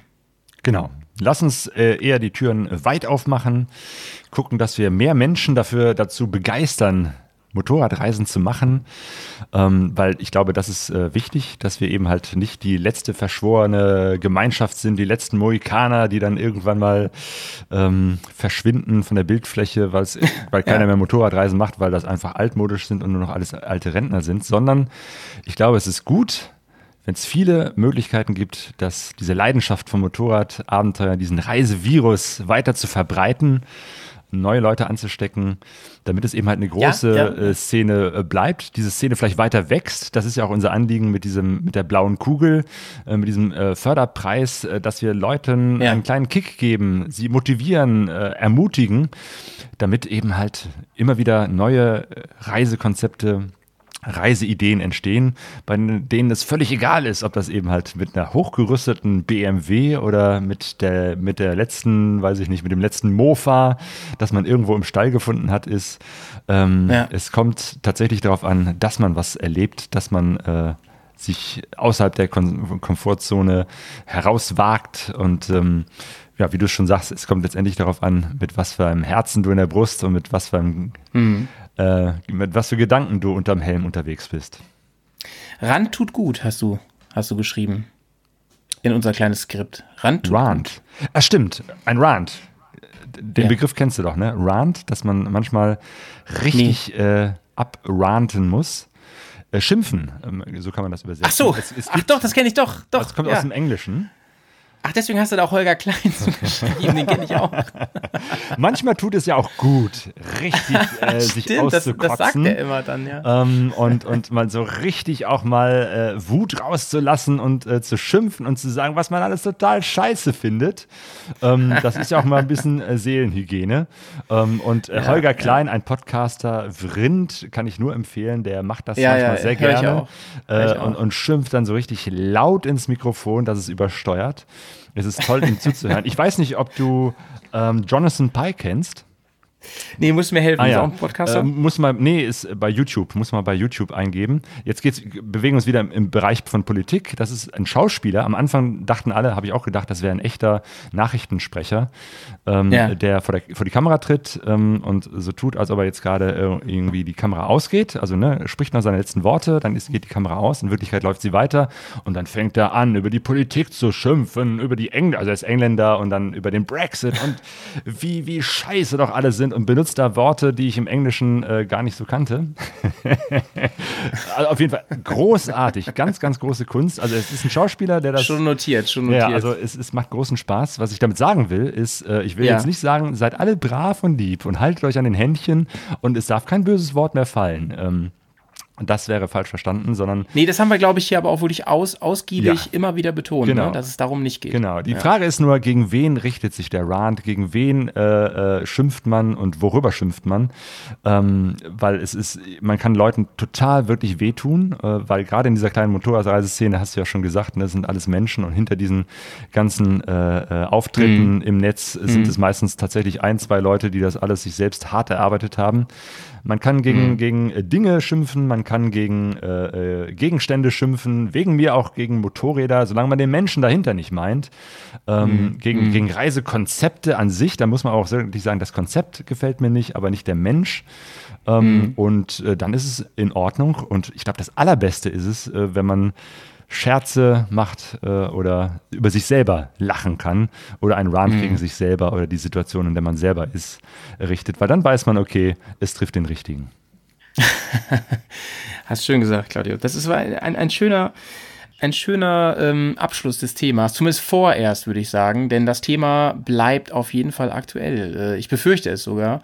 Und ich finde, das gebe ich auch mal so raus. Ich will jetzt nicht alles wiederholen, was du gerade gesagt hast, aber ich gebe mal raus, Leute, falls ihr unserer Meinung seid, die wir hier, glaube ich, sehr ausgiebig heute auseinander und dann wieder zusammengebaut haben, tragt es mit raus, Leute, ne? Und, und achtet ein bisschen auf euch, achtet ein bisschen auf die Leute neben euch und macht in der, im, im, im richtigen Moment den Mund auch auf, also auch online. Ähm, aber nehmt euch auch nicht alles zu Herzen. So. Ja, sehr ja? gut. Respekt brauchen wir auch für die Motorradreiseszene. Auf jeden Fall. Gegenverhalten statt gegen Menschen, hast du geschrieben. Ja, genau. Das ist doch schön. Ähm, Claudia, es, es, äh, ja, sagen? Wir beide haben ja am Anfang festgestellt, dass wir noch nie einen Shitstorm hatten. Und ja. äh, das wäre doch mal jetzt ein guter Aufruf. Äh, in, in, unseren Kommentarspalten unter diesem Podcast oder diesen Podcasts, einmal auf Bears on Tour, einmal auf Pegaso Reise, schreibt ja. ihr doch mal was dazu. Äh, schreibt wegen mir auch ein Rant äh, oder klopft uns auf die Schulter und sagt, dass wir ganz toll sind. Aber auf jeden Fall äh, schreibt was oder schickt uns ja. einen Audiokommentar. Wir sind sehr gespannt, was ihr dazu denkt. Lieb gerne, ey. Audiokommentare sind mir immer, immer am allerliebsten. Da haben die anderen auch noch mehr von, wenn man das hört. Aber ansonsten, wie gesagt, auch schreiben gerne, dann kann man die vorlesen oder so. Ähm, Claudio, es hat mir äh, ganz großen Spaß gemacht. Ich habe die Zeit ein bisschen vergessen nebenbei. Ich glaube, wir sind jetzt, die zwei Stunden haben wir hinter uns gelassen, glaube ich. Boah, okay, das war für Pegaso-Reise schon mal der längste Podcast, glaube ich. Also zwei wir, Stunden. wir sind normalerweise mit der Einleitung jetzt äh, fertig. Ihr mit eurem Laber-Podcast, ja, ja. ja, ja, ja. Nee, es, es war wirklich cool. Ja, das hat Ähm, mir und großen ich- Spaß gemacht. Das ist klasse. Und ich glaube, das war jetzt nicht der letzte Podcast, den wir zusammen Ja, das hoffe ich, das ne? hoffe ich. Das, das könnte wirklich äh, was, was äh, regelmäßiges werden, was wir ab und an mal machen. Und äh, Themen gibt es genug. Und äh, wir haben, glaube ich, beide ein, ein interessantes Netzwerk mit, mit vielen Leuten aus der Bubble, die ganz interessante Meinungen und, und äh, Eindrücke wiedergeben können. Und das ist sehr lohnenswert, glaube ich. Und ich freue mich auf das Feedback, was hier kommt, so als Doppel, Doppel-Feature, wie man das, wie ich das mal nenne. Ähm, und ich bin auch ganz begeistert, wie das mit der Technik geklappt hat. Sag ich mal jetzt so äh, ganz naiv, bevor äh, wir merken, dass das alles nichts geworden ist mit der Aufnahme. Aber ähm, hier so mit der Verbindung, ey, top. Ja, Hab ich stimmt, das stimmt. Wir, wir sind innerhalb von Deutschland, erwartet. haben wir jetzt über Skype uns unterhalten und wir können uns gegenseitig gut hören. Das ist nicht immer so. also von daher schon sehr, sehr gut. Trotzdem, äh, ich bestehe darauf, das nächste Mal müssen wir uns in echt sehen. Ja, weil das macht dann deutlich mehr Spaß und dann nehmen wir mal einen Podcast face to face wieder auf. Sehr schön. Jo, Tue ich dann auch deinen Kaffee in meinen Whisky, da freue ich mich drauf. Sehr gut. Okay, Howie, es hat mir großen Spaß gemacht mit dir und ich würde sagen, auf bald. Auf bald und sauber bleiben, mein Lieber. Ne? Ja, Shoutouts gute an alle. Reise. Bis dann, ciao. Ciao.